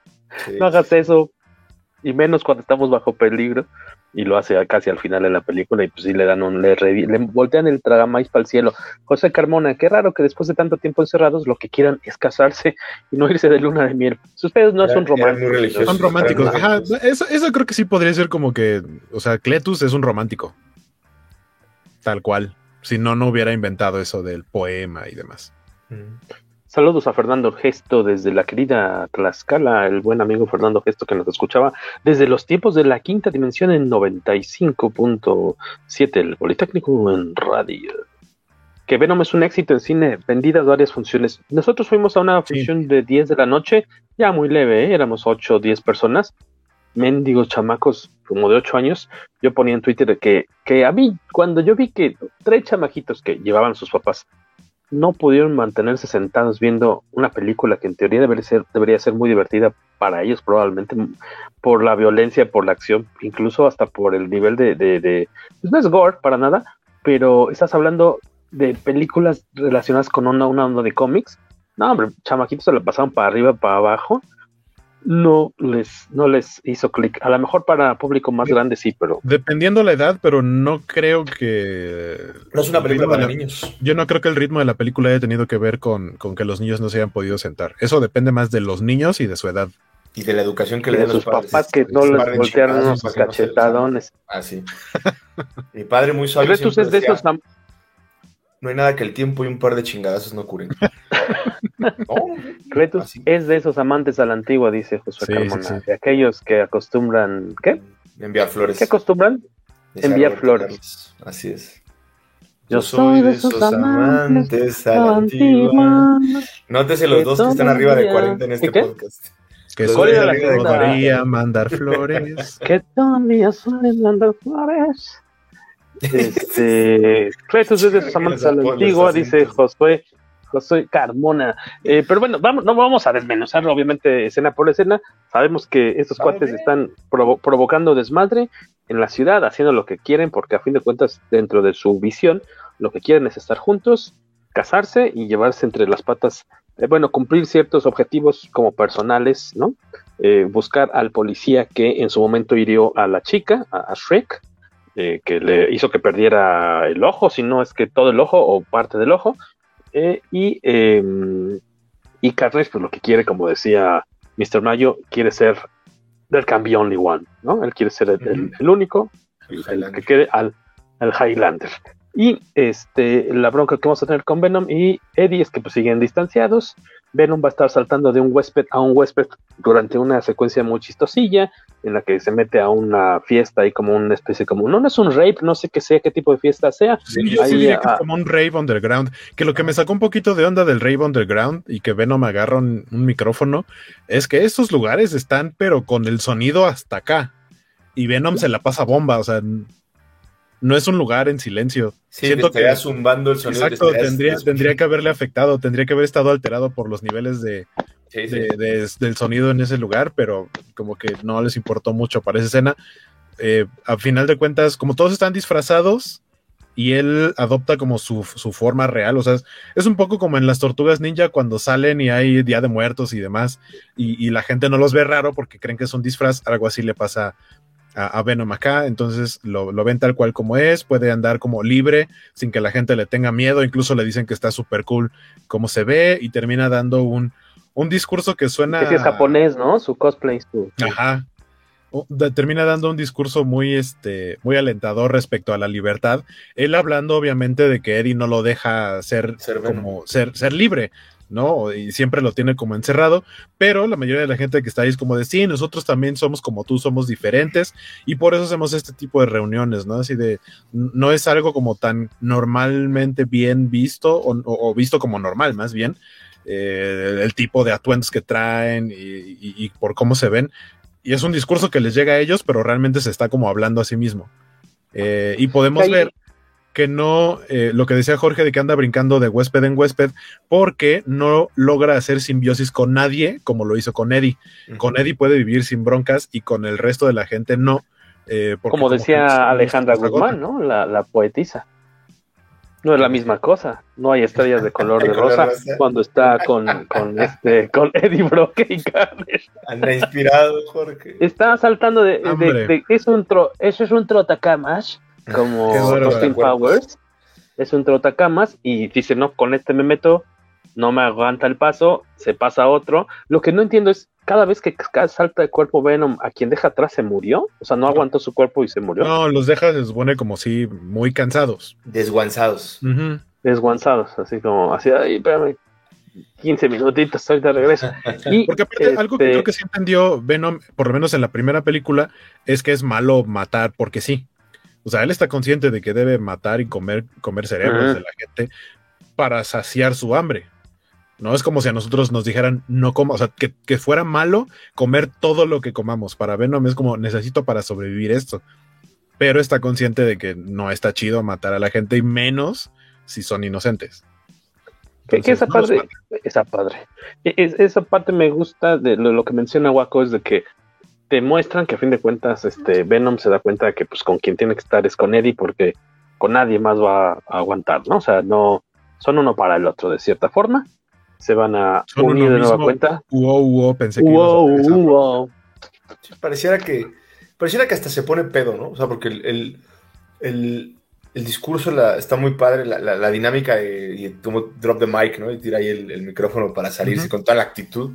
Y después lo ves tirado como si anduviera así hasta la madre de algo y, y, llorando como para un amor antiguo, ¿no? O sea, él. Como borracho deprimido. Sí, sí, sí, totalmente. Y es cuando llega a la tienda con Mrs. ¿qué? ¿Chang? Chen. Mrs. Chen. Este, para pedir ayuda, ¿no? Porque está hecho pedazos el vato y, ella lo va a ayudar, ¿no? Block. Era un chiste de la película de, Evolution. El, personaje, el, personaje, el personaje afroamericano se apellida Block. ¿De Orlando Jones? Orlando Jones, y por supuesto alguien le dice, ah, sí, Mr. Black. Y se le queda viendo y le dice, Block. Porque no es lo mismo. Sí, es una situación similar. Me cayó muy bien la este, señora Chen. Aparte, la señora Chen es, creo, la única parte de, obviamente, Michelle Williams. Michelle Williams, que sabe. Dan, que saben que de la, existencia de Venom. O sea, ella sabe porque tienen un acuerdo, porque eh, lo que menciona de la sustancia que. O sea, la razón por la cual ha podido evitar comer cerebros o comer cabezas de las personas es que esa misma sustancia la tienen los chocolates. Entonces, el trato es que Venom protege a la tiendita de la señora Chen, como vimos al final de la primera película, eh, a, condición de, que le guarde sus chocolates. Mm. Este, Diana López dice, yo no he visto ninguna de las dos. Qué bueno que andas por acá, Diana. Muchas gracias. Dice, pero vine a convivir. Chécate, la primera, Venom tiene poquito, creo que la liberaron en Netflix. Sí, sí, creo que es de las no, de las novedades, aprovechando el estreno de la película. Vete la primera si tienes Netflix. Creo que es muy disfrutable. Si no, si te gustó mucho, quédate con esa. Y no es necesario que veas Venom Leatherby Carnage, a menos que te guste el masoquismo este, y que te sobre el dinero. A menos que, el espectáculo visual y no le hagas caso a los guiones, eh, o sea, visualmente creo que está bastante bonita. Hay, salvo, bueno, eso no tiene que ver tanto con lo visual, sino con una decisión de, peinado y maquillaje que no entendí. Al principio, de la, al final de la película anterior y al principio de esta, Cletus Cassidy tiene un peinado. Pero en el momento en el que es el día de la condena, trae un peinado totalmente diferente sin razón alguna. o sea, ¿por qué el día que te van a, dar la inyección letal decidirías cambiarte? Aparte por un peinado espantoso que parece más como, como como peluquín de, Como peluquín de... sí, se ve súper... Como un tupé, exacto, parece como un tupé. Eh, rarísimo. Me pareció una decisión, aparte de desatinada, eh, rara. Sin sentido, porque, sin sentido. Porque si así fuera el personaje toda la película, ok, pero aquí cambia de peinado de una escena a otra sin justificación alguna. Sí, parece que tiene un animal muerto, ¿no? En la cabeza. Ajá. Este, oye, que a mí se me hizo desaprovechadísimo el, pues supongo que es obviamente es todo, ¿no? se puede ser el guion, la dirección, lo que sea, pero lo sentía a Woody Harrelson como en automático. O sea, así como, bueno, pues aquí te, me cayó un varo, ya me, ya, déjame con mi bancanet. Sí, yo, yo, ya me pagaron. ¿Qué, qué hay que leer? ¿Qué hay que decir? Ah, va, va, va. Como que lo sentí igual, o sea, siempre está como plano, loquito. Planito, planito. planito, planito, Como que no, no sé. Y, y me cae muy bien, o sea, eh, en la, en la serie está tan buena de True Detective, ¿no? Por ejemplo, que dices, ay, sí, él no brilla, hay más de dos razones grandes para verla. ¿Cómo? Él no brilla, pero no le ayuda tampoco el, guion, o sea, no, no se presta. Sí, claro. sí, sí, sí. Sus interacciones. No lo aprovecharon. O sea, y no digo, no lo hace mal, pero pues como que lo hace medio parcón, ¿no? O sea, no. El ángulo de, de buscar a Shrek le pega mucho al a, a, Carnage como personaje. Siento que no tienen química los dos actores, la chica y, Eddie, Eddie, este, Cletus. Y es un argumento que no, no, no, no siento que no, no ayuda a la película a sostenerse. O sea, el, ya, ya que la encontró, el hecho de que a huevos se quieran ir a casar es como. Mm. ¿Sabes qué es que la bronca también que tienes a, a Cletus, a, a, este, perdón, a. Carnage. Al actor, Woody Harrelson. Haciendo un loquito, este, eh, asesino serial que se mata lo que se le para enfrente cuando ya lo viste en Natural Born Killers hace 25 años y que ahí es cuando la, es la película que también lo hizo famoso, ¿no? Y que ahí está muy bien. También. Eh, sí, sí, sí. Ah, pero, pero eso es después, ¿no? White Man Can Jump. 94. No, pero, me, pero me, refiero a como que su gran película de Woody Harrelson es. Los juegos de. Eh, asesinos, asesinos por naturaleza. eh, y este, Zombieland. Pero, eh, y dices, chin, aquí va a ser otro cuate, ¿no? Un asesino serial. No manches, va a ser este Kratos Cassidy. Wow, va a estar impresionante. Y pues como hizo su chamba, pero como decía Waco, pues tampoco el, el guion le ayuda mucho como para lucir. Qué lástima. Este, en fin de cuentas, tenemos a estos cuates que están persiguiendo, hacen sus destrozos, se van a casar y el, gran conflicto es este Eddie y Venom tienen que hacer las paces para ir a detener esta nueva amenaza que aparte eh, se ve que está más este no sé si entre más loco estás, entre más malo estás, más grande es tu simbionte porque se ve que está mucho más grandote, ¿no? Y aparte es uno de los rojos. Eso, a mí me... Mm, no que me haya sacado de onda, pero me hubiera gustado más ver un Carnage como el de los cómics, que realmente es más, parecido en estética a Spider-Man que a Venom. O sea, Venom es el grandote mamado.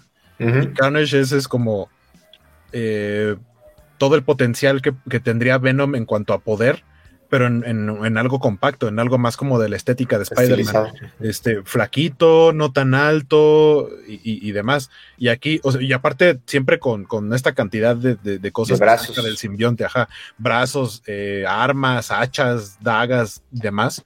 Y acá te dieron la musculatura y la estatura de Venom, o, o bueno, por lo menos el Venom de los cómics, que es más grande. Y aparte le agregas todo eso, me gustó mucho el diseño de Carnage, pero me hubiera gustado más que hubiera sido como la versión petit como en los cómics. Y sí, creo que no era necesario que fuera, ya, aunque fuera chiquito, pero se podía ver más amenazante con todas las cosas que le puedes poner encima. exacto. A que, aparte no tiene razón de ser más que entre más loco estés, más grandote es tu simbionte, como este en el final de, del crepúsculo al amanecer cuando llegan a recoger a George Clooney Después, este, llega este, ¿cómo se llama este actor mexicano? Bueno, como, como, David Cepeda. Como mexicano, es Chich Marin, llega a recoger en la mañana como a, George Clooney después de esta gran matanza en el Titi Twister y le, y le dice, pues, ¿qué pasó aquí? ¿No? O sea, hay una destrucción, muertos por todos lados, este, y dice, ¿qué pasó? Este, eran que pues aquí nos, nos salieron unos vampiros y nos atacaron, pero ¿cómo, eran psicópatas o qué onda? Le dice, un psicópata por más psicópata que esté no explota cuando le da la luz del sol, ¿no? Algo por ahí muy, muy chistoso así, no importa qué tan psicópata y psicópata estés, no vas a explotar si te da la luz del sol. Aquí también de, pues este era muy malo, entonces pues, por eso se hace más grandote. Eh, me gustaría que para ir más o menos redondeando esta, esta cuestión, ¿qué creen que lo que no, qué creen que sí funciona en esta película y qué creen que de plano no más Luis Maggi, ¿qué sí funciona mejor? ¿Qué sí funciona? Venom, Venom, o sea, encontraron la clave en el personaje, además es, como dice Waco, es, muy similar al cómic, o sea, para los puristas. Eh, y, y funciona, Venom funciona donde lo pongas. ¿Venom con Eddie o, solo? Dices? No, Venom con Eddie en general. Eh, o sea, digo. Eh, eh, con, total, vamos. Con sí, la, interacción es buena, la verdad, la interacción es buena. El, el, que, el que se lleva el, personaje de Venom en sí, es, es, es, es, la clave, ¿no? Pero hace muy buena dupla con Eddie Brock cuando lo trae Tom Hardy, ¿no? a mí eso es lo que más me funciona definitivamente para ir al cine los efectos son muy buenos. O sea, eso sí también es la otra, el otro punto. Probablemente si lo hubiera visto en, la tele me hubiera parado otras cuatro veces. sí, la verdad. Pero eso es estrictamente lo que me funciona a mí y los y los este las escenas de Toxin y de y de Spider-Man, ¿no? O sea, son, son dos bueno, Spider-Man, al final de la película, ¿no? El, post-credit. Eh, siempre pues, te deja con, las, oye, que sigue, ¿no? Eh, que no me funciona, la expectativa de, de ver la, actuación de, Woody Harrelson es, pues se queda muy corto. Eh, me, parece que, tomando en cuenta lo que dice Waco, está muy grande el personaje, está abarca demasiado, en algún momento, no sé dónde leímos que en algún comentario que se mezclan en las escenas de pelea también, y no, no, es muy agradable esa parte, como que siento que ah, algo de, de, Carnage está muy grande, el, no, lo de Shrek y, su el, tema de pareja, del amor y, su acento este de, dominicano, jamaiquino, no, no, me, no me cuaja tampoco, no tiene razón de ser. Eh, entonces, los villanos me quedan cortos, la verdad. Era, eran las ganas de ver qué iba a hacer Carnage y Venom siempre funciona, pase lo que pase. ¿no? Esa es como mi, mi, mi opinión. En tu caso, Waco, ¿qué sí funciona? Creo que coincido con Luis. Lo que funciona es eh, Tom Hardy como Eddie Brock y, Venom. La interacción es muy padre. Lo vimos, o sea, tienen, eh, aunque es el mismo, o sea, es una muy buena química, ¿no? O sea, es el, es el mismo interpretando a dos personajes distintos que cohabitan en un solo cuerpo, por así decirlo. Eh, creo que eso es lo, mejor de la película y, lo rescatable, ¿no? De que puedes sacar a lo mejor a este individuo, eh, esta dupla de personajes que forman un solo individuo y ponerlos en otro lugar a lo mejor con un mejor guion, con otro tipo de personajes, con, a interactuar con más personajes del universo Marvel. Eh, creo que eso puede funcionar súper chido. Y lo que no funciona, decía al principio, es el guion, pero específicamente algo que no me gustó es que los personajes no dan un solo paso hacia adelante. Ningún personaje da un paso hacia adelante en cuanto a evolución y desarrollo. ¿Por qué? Al final de la película anterior, o sea, la película anterior tuvimos el desarrollo de Eddie tenía una novia, era medio malón, mala onda, medio vividor, como muy comodino. Llega el momento de ruptura, eh, ella ya no lo aguanta, lo deja, o sea, ese es crecimiento de ella, de decir, ya no voy a tolerar a este baquetón y lo deja, ¿no? Y se topa con otra persona, tiene una nueva relación, es algo que le gusta, o sea, ella avanza. Eddie avanza en el sentido de que al principio, obviamente, como que le llora y todo, sigue estando enamorado de ella, y eso es lo que sucede en toda la película. Llegamos al final y él dice, sigo estando enamorado de ella, y Venom le dice, va a ser nuestra, va a volver con nosotros, va a dejar a ese tipo. ¿no? Y con eso te quedas. Entonces viene la nueva película, vuelven a salir eh, estos personajes, ¿no? Este, Dan y, la ex de, Eddie. Entonces, creo yo que lo que tendrían que haber hecho es una de dos. O ya los hubieran casado y como de ya hasta la idea, no sé. O que ella hubiera ya dejado a Dan para decir siempre sí amo a Eddie, ¿no? Que se me hubiera hecho algo gacho, pero es algo que pudo haber pasado. Y no pasa ninguna de las dos cosas. Lo único que cambia es que ahora tiene un anillo pero lo que hacen ellos dos como dinámica de pareja es volver a ayudar a Eddie como pareja, ayudándolo él a, al ex de su actual pareja. Y es exactamente lo mismo. En la anterior terminan en el eh, en, su consultorio, en donde logran separar el, simbionte y lo tienen encerrado. Y, o sea, ayudan a Eddie con Venom. Y acá también lo terminan ayudando al final, ¿no? El mismo Dan prácticamente fue el héroe de la película. fuera de lugar esa escena, fuera de lugar. de no ser por. Sí, sí, sí, apareció de la nada. De no ser por él, eh, prácticamente Carnage hubiera logrado su cometido de matar a todo mundo. Y Dan, y Dan a final de cuentas es como de, ah, el fuego, ¿no? llega y, sabe, ¿no? Echar fuego y un poco la parte del sonido. Pero, o sea, ellos no dan un paso hacia adelante más que en el sentido de ahora estamos comprometidos, pero fuera de eso es exactamente la misma dinámica. Eh, Eddie y, Venom incluso al principio me parece que dan un paso hacia atrás de lo que platicábamos, de, que ya habían llegado a un acuerdo de, ok, vamos a ser vigilantes, vamos a ser héroes, te voy a dar chance de que te comas a los malos y todo va a estar chido. Y empieza esta película y te dice, no, es que no puedes comer gente, ni aunque sean malos. Y es parte de los motivos por los cuales se terminan separando. Entonces la dinámica sigue siendo la misma. La primera fue, en la primera fue, la dinámica fue, nos acabamos de conocer y estamos entendiéndonos y por eso nos peleamos. Y acá es un, ya nos conocemos, pero no nos estamos llevando chido y por eso nos seguimos peleando. Es una dinámica divertida, pero que no avanza mucho en el personaje. al final logran. Se gasta la fórmula, ¿no? Exacto, logran superar sus rencillas y volvemos al mismo punto del final de la película anterior, en el que ahora ya los dos están contentos, se perdonaron y están conviviendo bien, pero, pero vuelvo a lo mismo, es el mismo final de la, de la película anterior, o sea, no, no hubo un avance, nos quedamos en el mismo punto, nada más hubo un evento que fue la aparición de Carnage. Y, y respecto a Carnage, lo que no me gustó fue que creo que usualmente, por lo menos en los cómics, eh, al final, villanos o personajes así de pesados te dejan Mm. la idea de, este, yo lo que creí que iban a hacer es vamos a lograr extraerle el simbionte a Cletus, porque incluso lo dicen en la pelea, mira, no han hecho simbiosis, por eso se logran separar. Cletus está en contra, porque Carnage dice, ya me cansó tu mujer, la voy a matar. Y Cletus dice, no, entonces cuando empieza a decir, no vas a matar a mi mujer, sin el sonido logran separarse un poquito. Venom se da cuenta y dice, no están, no están conectados como tú y yo, los podemos separar Están todavía. Yo creí que lo que iban a hacer es, ah, en algún momento, como en la, como en Spider-Man 3, tal cual, iban a lograr separar el simbionte de, de Cletus y a lo mejor a Cletus lo volvían a encerrar. Como de, ah, ya lo atrapamos, vamos a encerrarlo de nuevo. Y no, aquí es como de, ah, ok, Venom ya este, de la nada supo que podía vencerlo, recupera fuerzas, va y se lo come. O sea, le, corta la cabeza. O sea, no hay manera en la que puedas regresar a Carnage, por lo menos en este universo, a que vuelva a aparecer más adelante. Fue de un, no, ya vamos a destruir lo que, lo que sembramos en el, en el capítulo anterior. Un personaje como del peso como Carnage, creo que hubiera, hubiera servido que por lo menos lo dejaran ahí como de, ah, chance y vuelve a aparecer después, pero no fue como, vamos a comérnoslo. Cuando vaya al acabó. Cuando sí, cuando vi que se comió la cabeza, dije, what? Ok, va, pero a ver qué sigue.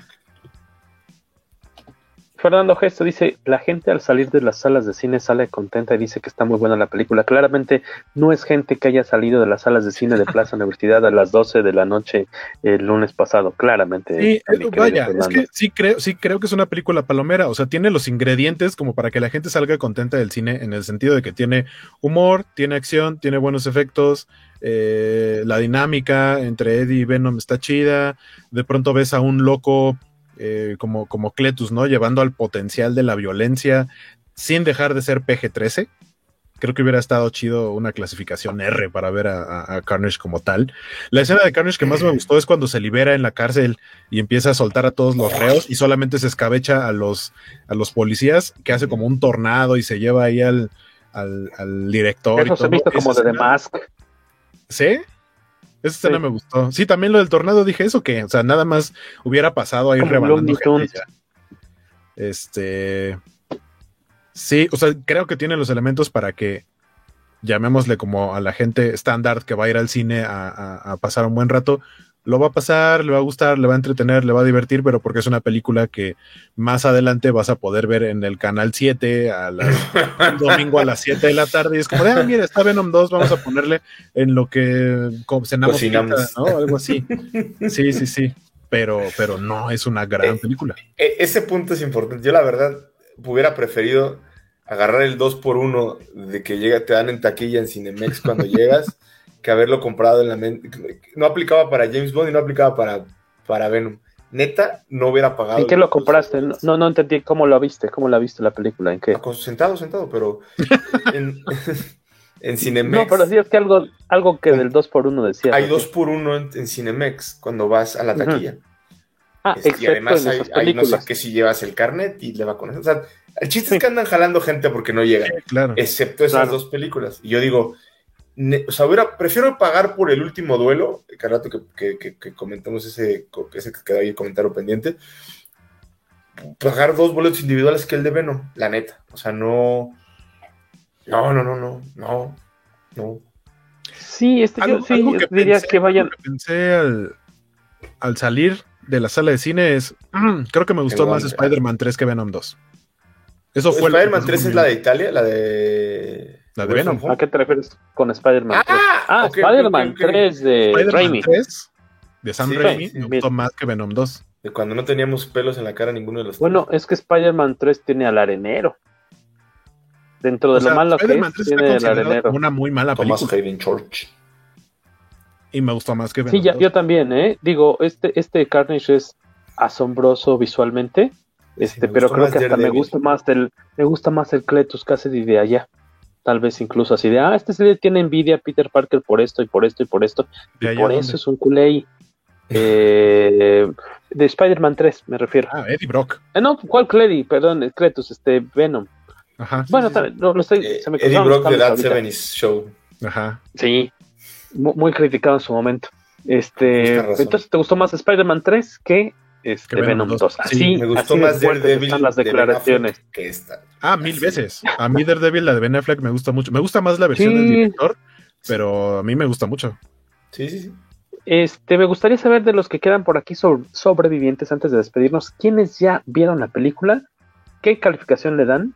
Este, y con eso cierren de ese lado de, de, los audífonos, por favor. Si están por aquí y ya la vieron, ¿qué calificación le dan? Y este, pues obviamente si la vieron, vamos. Fernando, Josué, no sé quién más, Diana no la ha visto, pero hay algunos otros escuchas por ahí. Alberto Guaco ya le está dando el fresh. Enrique. Guaco le dio ¿Qué? su letrerito de fresh. Fresh le diste, ¿no? ¿Cuál ¿Qué fresh? le No, diste? el verde es ah, rotten. Rotten. Rotten. Jesús Estrada Sánchez dice yo, pero no vi ningún pollo como mi Kendall Jenner. No entendí. Es que hacen un chiste de cuando come pollos, así, ah, como Kendall Jenner. ¿Kendall Jenner era Bruce Jenner? ¿Mm? Sí, ¿no? No, Kendall hacen es la flaquita. Cuando hablan, cuando hablan de, de lo de las gallinas. ¿Y qué? ¿Cuál es el chiste? No entendí. No me acuerdo, pero, pero ¿Qué hace Kendall Jenner? pero sí. Kendall es la bonita, la que es modelo, ¿no? La, la delgada. ¿O ¿Me no, equivoco? No sé, amigo, te fallo. Los, o sea, sé que existe de nombre, pero. mm, Según yo era Bruce Jenner y se hizo Kendall Es- Jenner. eh, no, no, es de las Kardashian, ¿no? ¿No? ¿O me No. estoy Te confundiendo? vas a ver.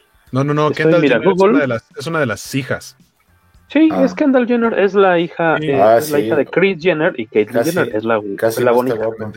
Casi no está guapa. Sí, está muy bonita. Este nos dice Fernando Gesto que le da un 8. M- Misericordioso el señor este Sí, bien alto, ¿no? eh, Josué Carmona, muy bien, no esperaba menos de ti, 5 de 10. Sí, yo, ya- a yo, yo, a mí, en mi caso, creo que es un gran espectáculo siempre que salen Venom y Carnage peleando, o Venom, eh, las escenas de Carnage en verdad están espectaculares. Este, es todo lo que es el escape de la prisión, está así asombroso la pelea en la iglesia. Creo que, o sea, nunca me imaginé que fuéramos a ver al personaje tan chido adaptado en lo físico, visual de los cómics, ¿no? El, el- el brillo, como la viscosidad del- de, su, de su cuerpo y demás. Suena muy raro eso. Este, Cada quien. qué padre, qué, qué padre la verdad, pero híjole, qué floja película. Y la cosa es que me imagino que era una película más larga y la le metieron ahí guillotina horrible y es una película de hora y media que como que está, es incoherente, como que está hecha al medio al aventón y es bien, es triste porque tiene un año, ¿no? Que se atrasó la película, se, se debió haber estrenado en O septiembre. sea, a lo mejor hay un director Scott más largo. septiembre, release de, ¿qué es este? De Serkis Ah, bueno, Scott. Serkis. release de Serkis Scott. No, y dices, qué triste, pasó un año y, y- y seguramente la pudieron haber visto mil veces más quien, los responsables y dijeron, no, no, así está chingona, así, su- suéltenla, así está, tuvieron un año extra para pulirla y, híjole, la verdad sí me decepcionó mucho. como New Mutants. a mí New Yo Mutants- Mutant sigue en mi lista de pendientes. Sí, A mí sí me gustó. Hay que, hay Me acabo, que me checarla. acabo de Está chutar Masters of the en Universe. Disney, apenas. Disney Plus. Disney Plus. ujú. Disney Plus. Masters of the Universe, ¿te refieres a la de Dolph Lundgren o a la caricatura nueva? No, la caricatura. Ah, la caricatura nueva. Me- momento la otra. A mí me gustó, pero No, es sí, media sí. temporada. Todavía falta media temporada por Sí, sí, sí, no, de hecho acabé y así de, ¿what? En mi caso sí me rompió el corazón que, para mi gusto, la secuela de plano no se le acerque ni así a la, a la primera, que tampoco es una obra maestra la primera, pero creo que sí Pero tenía más corazón la primera. La segunda se me hizo mediocre, yo le doy un 6 de 10. Yo soy un poquito más barco que Josué. Eh, Jesús Estrada Sánchez le pone un 6. eh, a la peli le da el 6. Eh, Dom Shebrock, Doom dice: Yo no la pienso ver y creo que es suficiente saber lo que pasa y no verla para estar al corriente. Le doy un 7, dice Abraham Morales. Está divertida, pero nada trascendental. Lo importante es la escena eh, post créditos. De acuerdo. Y dice Jesús Estrada que un pollo es encalo en la jerga, una chica guapísima. Venom solo come, po- solo come pollo. Ay, ay, Es- ay, ese- ay. esa referencia solo se la he escuchado a, a- a mi primo Ángel, que le mandamos un saludo al Ángel.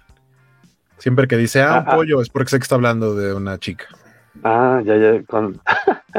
al, al, al Ant-Man Región 4, nuestro querido Ángel. Ah, mi primo, el, el, Paul Rod, este, morenito. El Paul Rod de Josué Carbón, además creo que Venom 1 fue peor que la segunda. ah, mira, de plano. Fuertes, fuertes declaraciones.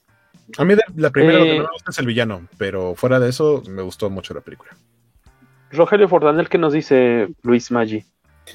En lo personal no me gustó, queda de ver.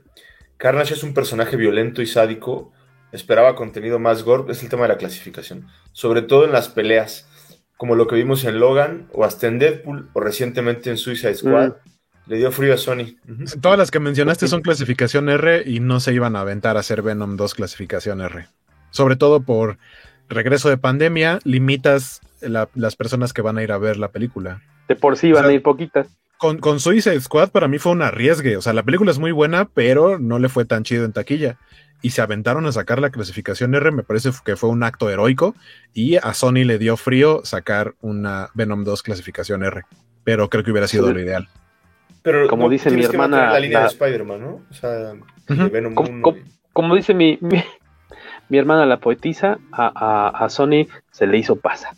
Jesús Estrada Sánchez dice: se le hizo, dura más un episodio del Poderoso Podcast Comicase que Carnage. Sí. Sí. Eh, por ahí, Josué Carmona, ya nada más para cerrar, que si vamos a platicar de la escena post créditos. Sí. Creo que es lo más emocionante de la hora 36 minutos que dura la película. dejando al lado la, la, canción de Shakira, este, que no, tampoco, tampoco está emocionante. Se me hizo la novela que, que terminara con Shakira. Ah, bueno. A mí, a mí, ese chiste me gustó mucho. Gran, puntada ver a, a Venom y a, este Eddie reconciliados en la playita tomándose unos días libres viendo telenovelas mexicanas. Fue un retiro. ¿Cómo, cómo se llama la actriz esta? Ah, es que me gustaba esta actriz, la que sale en la, pantalla. pero, el, actor se volvió ah. trending topic, que es David Cepeda. David Cepeda, que era el muy mal actor. David Cepeda, eh, que era, tenía un programa como así como de cosas, este, no me acuerdo si eran como de cosas sobrenaturales o algo así en el 7, que su personaje se llamaba Max. Hola, sí, yo soy Max y vengo a presentarles. Y, y narraba videos, videos así como raros, videos como de cosas asombrosas. Malísimo el cabrón. idea. Malísimo, malísimo chequen ahí como su, iba a decir su filmografía, chequen su trabajo en tele y por ahí tiene un programa eh, de estos genéricos de TV Azteca, como que era de narrar videos cuchos, y me acuerdo que esa actriz se me hacía muy bonita. Y están viendo una telenovela mexicana, ¿no? Y se ve que ya tienen un rato viéndola porque se saben la trama y conocen los personajes. Y surprise, hay como un, están en unos, un, pues un hotel como bastante sencillo, como un hostal más bien, ¿no? Y de repente hay como un desfase ahí raro, como... ¿Cómo un qué? Están en la playita. En la playita. Y hay como hay un salto este espacio-temporal. De repente no están en su cuarto de hotel, están en un cuarto de hotel mucho más lujoso. Y en la tele hay noticias sobre. En la, la, tele, aquí la escuchamos? A J.K. Simmons, ¿no? Como. Jonah Jameson. Jonah Jameson, dices, madre santa. Y súper reconocible la voz de, de J.K. Simmons. Y resulta que de repente estamos viendo que Venom está en el universo, está, está, eh, dentro del universo eh, MCU, ¿no? Del MCU, del universo Marvel. No sabemos cómo vayan, a aprovechar a Venom después. obviamente queremos verlo de alguna forma en próximas películas. Que conozca a Spider-Man. Este, porque eso nos, obviamente sabemos que trabaja, al menos en su eh, dimensión, digamos, él trabaja en el mismo periódico, ¿no? En el Daily, o trabajaba. Que el, que el Daily Bugle sale en la película. No recuerdo si en la 1. Sí, sale el Daily Bugle, pero es el. Sale en el Daily Bugle de su universo, digamos, ¿no? Pero es el, eh. es el. O sea, el diseño, según yo, el diseño del Daily Bugle que sale en la película antes de, la escena post créditos es el mismo diseño que utilizaron en las películas de Sam Raimi. De Sam Raimi, sí. Que no siguen siendo de, de Sony, Sony, Sony. Entonces tendría sentido que fuera. Claro, claro, tienes toda la No es el mismo universo porque en el de Raimi ya existió un Venom, que no es este. Bueno, sí. Pero es el, mismo diseño. Exactamente. Eh, gran, a mí sí, yo no me lo esperaba por aquí. Nomás, fíjate, cuando se encienden las luces en, la, en la, sala nos dicen, ah, ya sabe usted, la salida es de este lado, por favor. Este, solamente hay una escena post créditos. Dije, ah, hay escenas post créditos, ok, está bien. Dije, pues va a ser alguna cosa de una variación de, de, del simbionte. Y en verdad qué buena sorpresa esta cuestión de que de alguna forma se va a hacer presente, ¿no? En el universo del MCU. Para ti, este, te iba a decir, para ti Venom, para ti Luis. Oye, pero la variación del simbionte la vemos antes de la escena postcrédito. O sea, Mulligan. Sí, pero creo que es muy oscura, con los ojos azules, como si fuera. a mí no me dijo nada. A mí, pues o sea, yo sin ser conocedor de eso. Mulligan en los cómics tal cual es Toxin. O sea, ya te digo. Pero eso lo sabe, eso lo sabes porque lo, aparte tienen su placa, ¿no? Trae su, su, su nombre, su apellido. Ah, si eres fan de... desde el principio de la película. No, no, pero me refiero a que si tú eres fan de esos personajes de Spider-Man y tienes idea de quién es Toxin, entonces luego luego sabrías, ah, este cuate, así, ah, este cuate sin brazo es, se llama Connors, ah, pues es Connors, se va a volver el, el Lizard. Y este cuate que es un policía, un detective y trae su plaquita. Lo que te abre es la posibilidad, porque puedes, puede ser un fanservice donde pones al personaje y no le vas a desarrollar posteriormente y el punto de que al final abran los ojos azules. Sí, sí. Te dice Yo digo que, está bien. Pero me pregunto del público así en general, así de, ah, pues sí, o sea, lo que nunca, nunca te explican es cómo se le traspasó a él, a lo mejor cuando lo, lo, lo, acuchillan, ¿no? Lo, ajá, sí, sí. Ajá, o sea, así como, ah, ok, pues sí, pero yo hasta que no llegué a la casa dije, ¿quién era este personaje? Ah, qué stop. Pero el público en general cree que Shrek sí, el público en general... se enamoraron en la secundaria. Sí, pero me refiero a que creo que pues ni fu ni fa. Pero más bien, ¿te gustó esta escena post créditos ya para irnos? Pues, la, escena está súper simplona, la verdad no tiene mucho sí, Sí, claro. Pero el, porque, porque justamente no puedes opacar la noticia, ¿no? Entonces, yo al principio dije, ah, órale, pues en la que sigue. Y luego me quedé pensando y dije, ah, cabrón, pues si es Tom Holland y es, o sea, ya estamos, ya vámonos para acá todos, ¿no? O sea, como que sí de entrada no me impactó más que decir, ya sabía que iba a salir con Spider-Man y luego caí en cuenta de que, pues, ¿dónde juega Spider-Man, no? Exactamente. En otro estadio. en otra liga, más bien en otro estadio. Rogelio Fardandel, me cuesta ver a Venom en la pantalla sin tener directa o indirectamente la presencia de Spider-Man. Venom es un personaje ligado desde su origen al hombre araña. Y parece que pasará algo similar con la película de Morbius. Se tiene que, se tiene que tener referencia directa al universo de Spidey, dice. Antes de ver Venom 1, yo hubiera coincidido con Rogelio en el sentido de puta, voy a ir a ver Venom y no sé cómo vaya a estar si no está Spider-Man, pero después de ver la 1 se sostiene perfecto el personaje.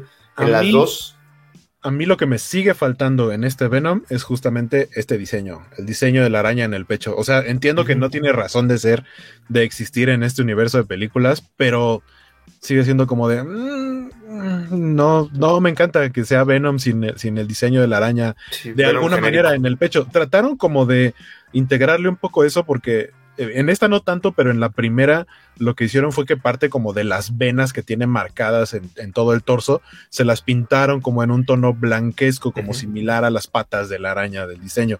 Pero pues para mí no fue lo mismo. Y sí estoy de acuerdo, también es como de... Eh, al principio piensas, ¿cómo demonios va a existir un Venom sin Spider-Man?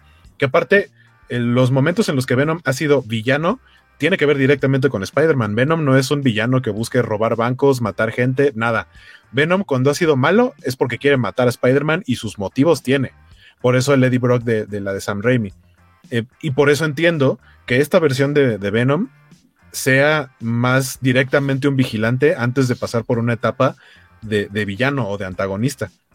Porque no tiene Spider-Man, no tiene el elemento que lo hace malo, entre comillas. Claro. Esa, esa parte sí me gustó pero, pero entiendo que le falta la, complicidad de, su némesis que es Spider-Man. Y ahorita que el otro que dice Rogelio, de que parece que pasará algo similar con la película de Morbius, justo me tocaron los cortos, digo por enésima vez, no, pero me tocaron los cortos en, entrando a ver eh, Carnage y esa sí me emociona. Y además me quiero sacar de la mente a Jared Leto cagándola como el Joker, güey. Entonces, realmente me, me, me, urge ver esa. Me, gusta el tema de los vampiros. Me, me cuadra bastante la película. Tengo mis dudas de cómo vaya a estar porque los cortos no te dejan ver bien. Morbius, Morbius está como, o sea, como que la traen muy como no haciéndole mucho ruido, pero no sé si se acuerdan que hace, yo creo que más de un año se filtró por ahí un tráiler creo que japonés o algo así, justamente de Morbius, porque incluso, o sea, traía diferentes como los textos y todo eso, pero lo interesante del tráiler de Morbius era la aparición de, de, de, de, ay, se me fue el nombre de Batman. El buitre. no, no, no, este, ah, Michael, Keaton. Michael Keaton. Michael Keaton sale como su personaje de, del buitre, como Adrian Toomes, que es parte del universo del MCU. Y está en una película de Sony, que es Morbius. Entonces, desde ahí fue como de un. Aquí va a haber un, un, cruce de dimensiones. Lo vimos ahora ya en el final de, la escena post créditos de Venom, pues tal cual van a, van a, van a hacer mezcla y van a tomar. O sea, no sé cuál sea el acuerdo de entre Sony y Marvel Disney, porque lo que yo veo más probable es que Marvel, eh, que Sony diga, ya te presté a Spider-Man un rato para que hicieras tus cosas con los Avengers, estás metiendo personajes nuevos a, tu nueva fase del universo cinematográfico, yo más bien creo que van a jalar a Spider-Man a un nuevo universo de, de, Spider-Man, pero ya solo Sony. Veo más probable ese camino a que integren a todos estos personajes al MCU. Sony no va a dejar, no va a permitir que pase eso. Le pierde. Tiene más sentido, pero le estás cortando un personaje que pues eh, de alguna manera es fundamental en las últimas películas porque ya no tenemos al Capitán América. O sea, quieras o no, la gente se identifica con Spider-Man y le puede doler a Marvel de cierta manera si no desarrolla bien algunos personajes de soporte o, principales que... Porque tampoco está Tony Stark, entonces pues, mataste la gallina de los huevos de oro de cierta manera para lo que sigue en el universo de MCU. Pero como tú dices, me hace más sentido que que Spider-Man se viniera para acá a trabajar. Yo creo, que, yo creo que la película que viene de Spider-Man va a ser la última que vamos a ver de Spider-Man en el MCU, por lo menos en un buen rato. Sobre todo porque Spider-Man tiene un universo muy bien construido. Este, alguna vez eh, Carmix decía este tema del, héroe de pies de barro, ¿no? Que, que, construyó Stan Lee. Y él es el, el, el superhéroe. Daredevil a mí se me hace que también trae buen, buen, buen setting, ¿no? Pero Spider-Man por excelencia, por antigüedad y por... Tiene todos los personajes, o sea, la tía May, el tío Ben, este, si quieres hasta el Ben Riley, eh, tú, tú, tú, tú, Gwen Stacy, tiene muy bien construidos los villanos y puede sostenerse años en películas con Venom, Carnage, Morbius. Sin este tener que mezclarlo con los demás héroes de Marvel. Así es. Esa es, esa es mi teoría que Spider-Man va a regresar a Sony. Y yo la Pero con un universo mucho más grande. O sea, ya con Venom, ya con, lo que viene de Morbius y va a haber. Pues estaba. No, creo que no sé si se canceló, se pospuso o qué, ¿no? La de Black Cat con Silver Sable. O sea, hay proyectos que de Sony que a lo mejor no nos acordamos tanto, pero que tienen que ver como, como parte del universo de Spider-Man. Calificación final, señores. Yo, me quedo con el 5. Yo, le puse un 6. ¿Tú, Luis Maggi? Yo me quedo con el 5, que, hace rato, no sé si era Josué o quién era el que lo. Ajá, 5 de 10. pero. Y, simplemente porque mucha expectativa, mucho ruido y pocas nueces. O sea, así la veo. Mucho ruido y pocas nueces. Much to do about nothing. Yo le doy 5 y tal vez 5.5 por la escena post créditos, pero no sé si ser un maestro barco y decir que sube a 6. No sube a 6. O, ¿Se decir que se queda en 5. Ajá. No, no le puedo, también lo pensé, no le puedo subir el punto por una escena. O sea, me emociona lo que sigue, sí, pero la película está mal hecha. Es como cuando dices, oye, me voy a quitar la de Iron Man 2, O sea, no, esa no la voy a ver. O sea, siempre hay una cosa que, te quieres brincar, ¿no? ¿La 2? Creo que es la del mandarín. No, la 3. No, es la 3. La del mandarín ah, es la 3. La 2 es la de Whiplash. Ah, sí, cierto. Uh, el luchador. Mickey Rourke. Oigan, pues este, gracias por haberse aventado este podcast con mi casa con nosotros. Esperamos que haya sido de su agrado, que se la hayan pasado bien. Recomiéndanos qué temilla por ahí tocar la próxima semana para que nos pongamos de acuerdo de este lado y les podemos traer una emisión más con la calidad acostumbrada, o sea, nula. Pero con mucho, hecho, pero con mucho cariño para todos ustedes. Este, les recordamos, nos vemos este fin de semana. Hay viernes de em, venta nocturna. Venta nocturna en la fila del Zócalo. Y si no pueden, estamos todavía sábado y domingo.